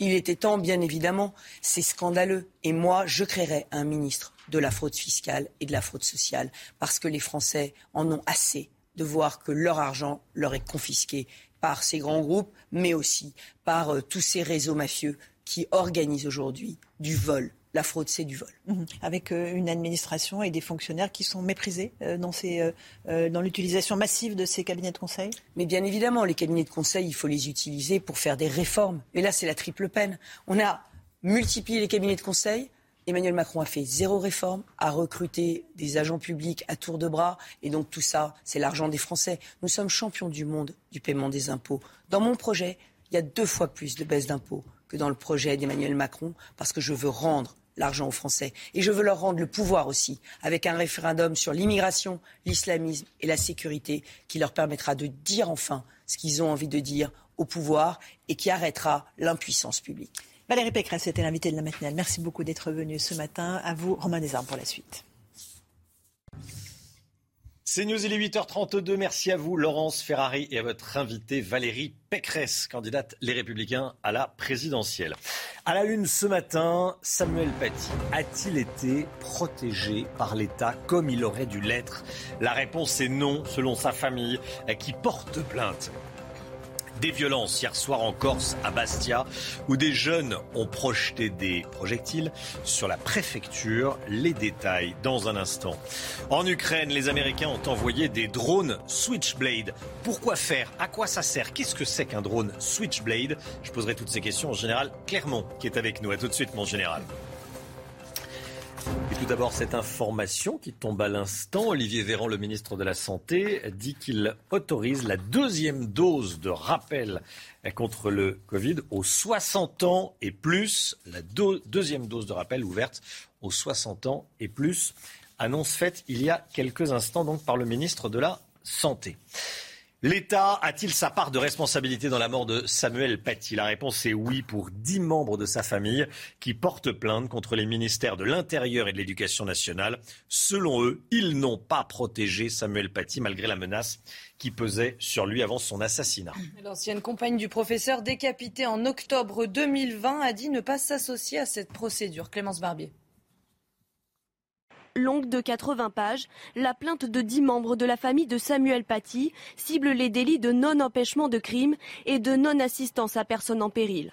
Les proches du professeur, poignardé puis décapité en octobre 2020 par un réfugié radicalisé, visent aussi plusieurs agents du ministère de l'Intérieur, du ministère de l'Éducation nationale comme le rectorat. Dans le détail, la plainte rappelle le lent engrenage débuté par un cours sur la laïcité dans le collège de Conflans-Sainte-Honorine qui a abouti à l'assassinat du professeur. Alors l'éducation nationale a-t-elle failli dans la protection de Samuel Paty? Vous savez, les problèmes d'islamisation de la société, les problèmes euh, de, l'entrisme islamiste dans nos salles de classe, les professeurs ont du mal à la gérer, comme l'éducation nationale a du mal à la gérer. Donc je pense qu'on doit faire toute la lumière sur cette affaire, évidemment mettre en avant les responsabilités, mais pas chercher forcément à incriminer l'institution dans son ensemble.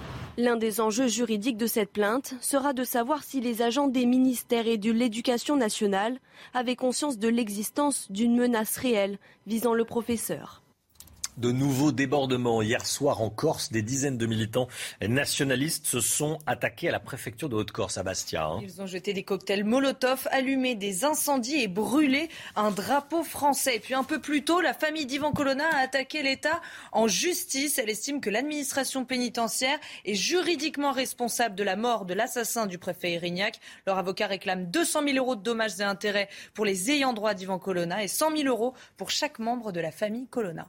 Les délinquants, ils sont de plus en plus jeunes en France. En 2019, regardez, plus de 66 000 adolescents de moins de 15 ans ont été impliqués dans des affaires de justice. C'est une information publiée dans le Figaro ce matin. Dans l'agglomération parisienne, le nombre de mineurs étrangers isolés mis en cause pour des faits de délinquance a bondi de 407% en 5 ans. Dans 28% des cas, ils ont été euh, interpellés pour, euh, pour des vols. On est en direct avec Mathieu Vallet. Bonjour Mathieu Vallet, vous êtes policier, secrétaire euh, national adjoint du syndicat indépendant des commissaires de police. Euh, cette étude citée dans le Figaro montre des chiffres qui nous font écarquiller les yeux. L'ultraviolence est désormais commise par des délinquants de plus en plus jeunes, des ados, voire des pré-ados. Vous, vous le constatez sur le terrain? mineurs voyous qui sont de plus en plus jeunes. On voit par exemple sur les affaires de stupéfiants que les guetteurs, que les dealers sont euh, parfois très jeunes, hein, 13, 14, 15 ans, comme dans les quartiers nord de Marseille, comme à Lyon, à Lille ou même dans l'agglomération parisienne. Et puis, il y a un vrai sujet sur les mineurs étrangers isolés. Aujourd'hui, ils sont surreprésentés dans les vols avec violence, dans les vols, euh, si euh, j'ose dire, pickpocket, dans les arrachages de colliers et dans les transports en commun. C'est aujourd'hui quasiment plus de 76% des mineurs étrangers isolés qui sont représentés dans ces agressions dans les métros pour voler les usagers. Et on voit aussi, par exemple, à Marseille, euh, je discutais avec des policiers marseillais, on a aussi cette surreprésentation qui est présente au sein de la capitale phocéenne marseillaise, et on voit aujourd'hui que le totem d'immunité que bénéficient les mineurs rend compliqué le travail des enquêteurs parce que les mineurs sont de plus en plus jeunes, de plus en plus violents, et qu'il y a aussi un problème d'éducation et de suivi des parents. Oui, c'est ça. Euh, il y a une part de responsabilité des parents. Forcément, quand on a moins de 15 ans, euh, il y a une grosse part de responsabilité des, parents, évidemment. Euh, et puis, certains n'ont peur de rien. on montre depuis le début de la matinale ce qui s'est passé à Creil. Le vol, la tentative de vol d'une moto sur une remorque traînée par un automobiliste. Il y a trois individus malhonnêtes qui cherchent à voler la moto qui se situe sur la remorque. Ah bah oui, mais en fait, euh, quand on a euh, des voyous qui ont euh, depuis des années bénéficié de la culture de l'excuse, où on expliquait que la misère, les difficultés sociales et économiques, et parce qu'on est dans un quartier compliqué les choses, eh ben aujourd'hui ils se croient tout permis. Puis en plus, quand vous êtes mineur, vous bénéficiez beaucoup plus de pour ressortir. Déjà que c'est pas, c'est difficile d'aller en prison, mais vous bénéficiez de plus de largesse pour ressortir de prison. Donc on voit bien qu'aujourd'hui, la réponse pénale, la réponse aussi qu'on apporte à ce que certains parents démissionnent, il y a des parents qui ont du mal, il y a des parents qui démissionnent, il faut aussi que les parents rendent des comptes quand des gamins de 13, 14, 15 ans sont dehors, y compris à des horaires tardifs, dans la rue. La rue, c'est l'école du crime. Le soir, c'est pas là pour apprendre à devenir un citoyen ou à devenir un professionnel ou à avoir un métier. Il faut que les parents puissent rendre des comptes lorsqu'ils s'occupent pas des enfants, lorsqu'ils sont délaissés, lorsque les gamins traînent dehors tard le soir et qui vont apprendre à devenir des voyous plutôt qu'à devenir des citoyens honnêtes. Merci beaucoup Mathieu Vallet, bonne journée. Merci à vous d'avoir été en direct avec nous dans la matinale CNews. Un député renvoyé aujourd'hui devant le tribunal correctionnel de Paris pour violence volontaire à l'encontre d'un autre élu, Chana. Les faits remontent à l'été 2017. Après une altercation, Mjid El Gherab, ancien LREM, avait asséné plusieurs coups de casque de scooter à Boris Faure, responsable socialiste. Souffrant d'une hémorragie cérébrale, Boris Faure avait été sauvé grâce à une lourde opération. Les précisions avec Noémie Schulz et Olivier Gangloff qui est, assez impressionnante, qui fait une, quinzaine de centimètres, alors qui correspond en fait au travail des, chirurgiens qui ont dû ouvrir le crâne en urgence. Boris Faure se voit comme un rescapé. Le 30 août 2017, souffrant d'une hémorragie cérébrale, il est sauvé par une lourde opération. Aujourd'hui, cette longue cicatrice témoigne de la violence des coups portés par MJ Delguerab. Il a tapé euh, une première fois ici, euh, vous voyez, euh, sur le côté droit, avec vraiment un crochet euh, digne d'un boxeur euh, de toute sa force. Et il a asséné un deuxième coup euh, qui, m'a valu de tomber par terre. MJ Delguerab et son avocat n'ont pas souhaité nous répondre avant le procès. Le député avait d'abord expliqué avoir réagi à une insulte raciste avant d'évoquer un geste de défense parce qu'il avait été attrapé par le bras, une version contestée par Boris Faure. Je crois que c'était la première fois euh, qu'un responsable politique euh, tape euh, comme ça à, coup de casque, en tout cas fasse des commettre des violences sur un opposant politique, parce que c'est ce que je suis toujours, même si j'ai j'ai pris beaucoup de champs par rapport à la vie politique. Donc vite la justice, oui, vite la justice, pour qu'il y ait un, peut-être un jugement exemplaire. Pour violence volontaire avec arme par destination, MJ Delguerab encourt jusqu'à 3 ans de prison et 45 000 euros d'amende. La présidentielle et euh, ce sondage à trois jours du premier tour, près de 6 Français sur 10 souhaitent un changement de président. 66% des Français souhaitent un changement de président. Résultat d'un sondage CSA pour CNews, un chiffre qui monte à 90% pour les sympathisants de droite et à 79% pour les sympathisants de gauche. Emmanuel Macron veut indexer les retraites sur l'inflation dès cet été s'il est, euh, est réélu, évidemment. Et c'est ce qu'il a dit hier soir chez nos confrères de TF1. Écoutez. Les pensions, les retraites sont indexées, mais elles sont indexées au 1er janvier. Compte tenu des prix, la situation est en train de se confirmer, la guerre va durer. Je pense qu'il faut indexer les pensions de nos aînés dès cet été, parce qu'il y a déjà une inflation. Elle est plus contenue en France que chez nos voisins, mais enfin, elle est là. Donc il faut pouvoir y répondre avec une indexation des retraites dès l'été. La guerre en Ukraine. Avec cette toute dernière information, le ministre des Affaires étrangères ukrainien demande plus d'armes au pays de l'OTAN. Dans le même temps, la menace russe s'intensifie sur le Donbass. La ville de Severodonetsk, dans l'est ukrainien, a été la cible de bombardements hier, comme on le voit sur ces images qui nous sont parvenues ces dernières heures.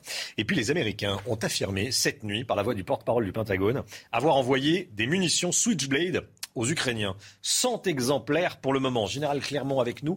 À quoi ça sert euh, et qu'est-ce que c'est que ces munitions Switchblade? On se souvient des, drones turcs TB2 qui avaient fait des dégâts très importants dans les colonnes de chars russes. Alors le, le, le Switchblade, c'est pas tout à fait un drone, c'est-à-dire ça décolle, mais ça revient pas puisque ça va servir de munition. Première phase, c'est un avion. Deuxième phase, c'est une munition. On va voir une petite vidéo qui montre ce que c'est. Là, on va voir la vidéo de la, de, la, de la version 600 de, de, de, cette munition rôdeuse, euh, qui est une version anti-char. Donc, il peut euh, frapper avec une très grande précision une tourelle de char dont détruire un char. Le principe est assez simple. Euh, c'est tiré par un opérateur. Il en prend le contrôle avec une petite tablette. Il l'amène sur la zone de combat. La, munition euh, peut rôder, c'est-à-dire faire des circuits d'attente en attendant de trouver un objectif. Et lorsque l'objectif est identifié, elle frappe et elle détruit. Alors vous allez me poser une question, euh, j'imagine, Romain. Est-ce qu'on peut contrer ce système? Eh bien, on peut le contrer, comme tous les systèmes, mais ce n'est pas encore au point. Il suffit de brouiller la liaison radio entre l'opérateur et le drone. Donc, je pense que les, les fabricants de brouilleurs vont, euh, vont s'enrichir dans les, dans les prochaines années. Merci, mon général. Voilà, vous faites les, les questions. Hein. Ah. Vous êtes euh, général et journaliste. Merci beaucoup. Euh, c'est une histoire euh, dont on vous parle depuis le début de la, de la matinale. Ça n'a a priori rien d'un miracle, même si ça y ressemble. Un éboueur de 66 ans est revenu à la vie après avoir été déclaré mort par le SAMU. C'était le 29 mars dernier. C'est une information du Parisien. Son cœur s'est remis à battre dans le sac mortuaire dans lequel les policiers l'avaient placé. Le SAMU venait de repartir quand Mohamed, c'est son prénom, a bougé, s'est remis à bouger. Les médecins appellent ça le phénomène, le syndrome de Lazare, en référence au personnage de la Bible sorti de sa tombe quatre jours après sa mort. Brigitte Millot, euh, le phénomène de Lazare, c'est euh, très rare déjà. Faut, faut c'est très rare. Rassurer tout le monde, c'est très rare. Oui, c'est très rare et heureusement parce que c'est assez choquant. Hein. Euh, on parle aussi d'auto-ressuscitation. Pardonnez-moi. En fait, ça se produit quand il y a un arrêt cardiaque. Il y a ensuite une réanimation cardio-respiratoire avec massage, chocage, etc. Le cœur ne repart pas, donc cette réanimation est infructueuse. Donc on arrête et là, effectivement, on, était en train de le mettre hein, dans le sac euh, mortuaire. Et là, tout à coup, on l'avait bougé. En fait, parfois, il arrive que le cœur reparte après un arrêt cardio-respiratoire. Alors, malheureusement, et suivant la durée effectivement de l'arrêt, on comprend bien quand même que le cerveau est souvent très atteint. D'ailleurs, cette personne est toujours euh, dans, le coma. Hein. et plus la durée a été longue, plus il y a de neurones atteints. Mais voilà, c'est rare. On parle d'autoressuscitation et c'est très impressionnant. J'imagine pour ses collègues et pour les personnages, les personnels soignants aussi, c'est assez impressionnant. Merci Brigitte. On vous retrouve dans un instant pour la, santé, la chronique santé. 8h44, 9h moins le quart, le point info. Tout de suite.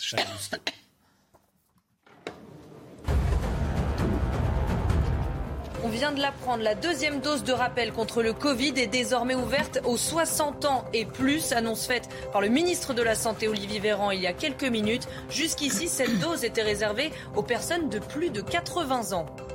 La guerre en Ukraine et cette toute dernière information, Kiev demande plus d'armes au pays de l'OTAN. C'est l'appel lancé par le chef de la diplomatie ukrainienne. Et dans le même temps, Kiev appelle les habitants du Donbass à évacuer immédiatement la région, devenue la cible numéro un de Moscou.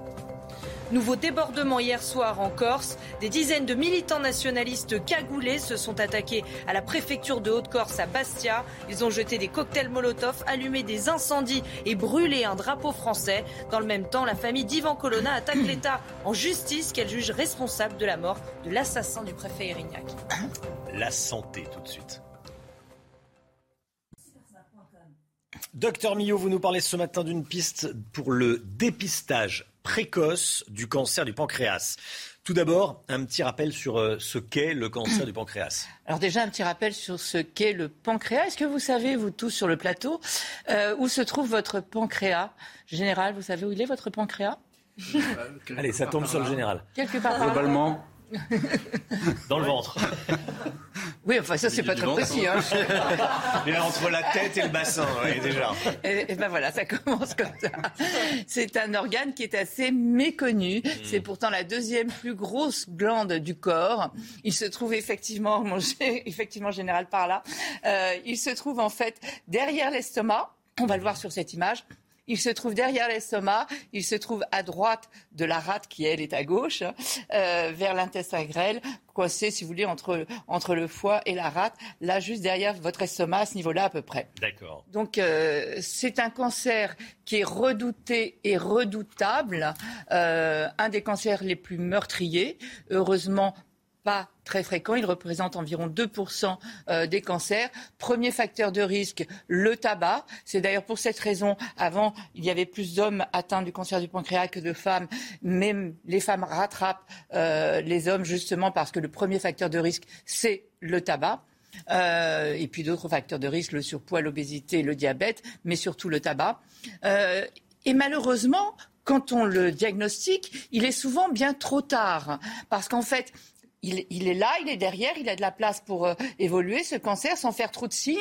Et les symptômes au début sont, sont d'une banalité, des maux de ventre, des difficultés à digérer. Vous voyez, il n'y a pas de réels symptômes qui peuvent vous alerter, c'est assez banal. Bon, après, plus on évolue dans le temps, plus les symptômes, symptômes vont s'aggraver. Et malheureusement, la plupart du temps, lorsque voilà les principaux symptômes, là, qui, quand il est déjà évolué, avec une jaunisse, puisque ça bloque et au niveau du foie, des nausées, des vomissements, des troubles digestifs, des douleurs de l'abdomen, une perte de poids. Mais on le voit, une fatigue, ce sont des symptômes quand même qu'on peut retrouver ailleurs. Donc c'est vrai que les gens n'y pensent pas tout de suite.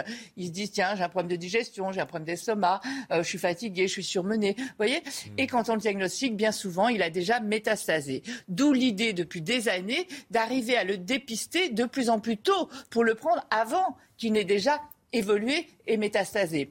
Euh, et donc là, euh, cette piste, euh, ils ont trouvé, en fait, ils ont cherché à comprendre comment on pourrait trouver. Ils ont cherché dans la salive si on pouvait avoir des petits marqueurs. Ils ont cherché dans l'estomac et ils ont cherché dans ce qu'on appelle le microbiote, les bactéries de notre, de nos intestins. Et ils ont trouvé une signature moléculaire, une signature génétique de 25 micro-organismes, de 27 bactéries qui sont dans nos selles.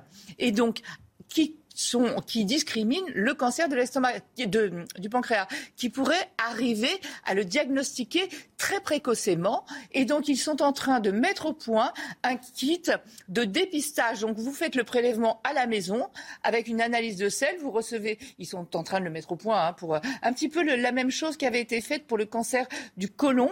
Mais là où on cherchait à dépister du sang dans les selles, là, on va chercher à dépister cette signature moléculaire de ces 27 euh, bactéries. Et donc, le prélèvement se ferait à la maison, on l'enverrait au laboratoire, et, là, il y a des analyses très sophistiquées, génétiques, etc. Et on pourrait, comme ça, arriver à prévoir avant, et donc à traiter précocement et donc arriver à beaucoup mieux soigner ce cancer qui jusque-là est réellement euh, euh, redouté et parce que redoutable. Merci beaucoup Brigitte. CNews 8h49. Merci d'avoir choisi CNews pour démarrer votre journée. On se retrouve demain matin dès 5h55 avec Chana Lousteau, avec le docteur Brigitte Millot, avec le général Clermont qui nous accompagne euh, pour euh, nous apporter son expertise. Merci beaucoup mon général. Et euh, Paul Sugy également. La politique. Restez bien sur CNews. Dans un instant, c'est l'heure des pros avec Elliot Deval et ses invités. Et voilà, Pascal Pro va revenir, bien sûr. Et aujourd'hui, c'est Elliot. Et belle journée à vous sur CNews.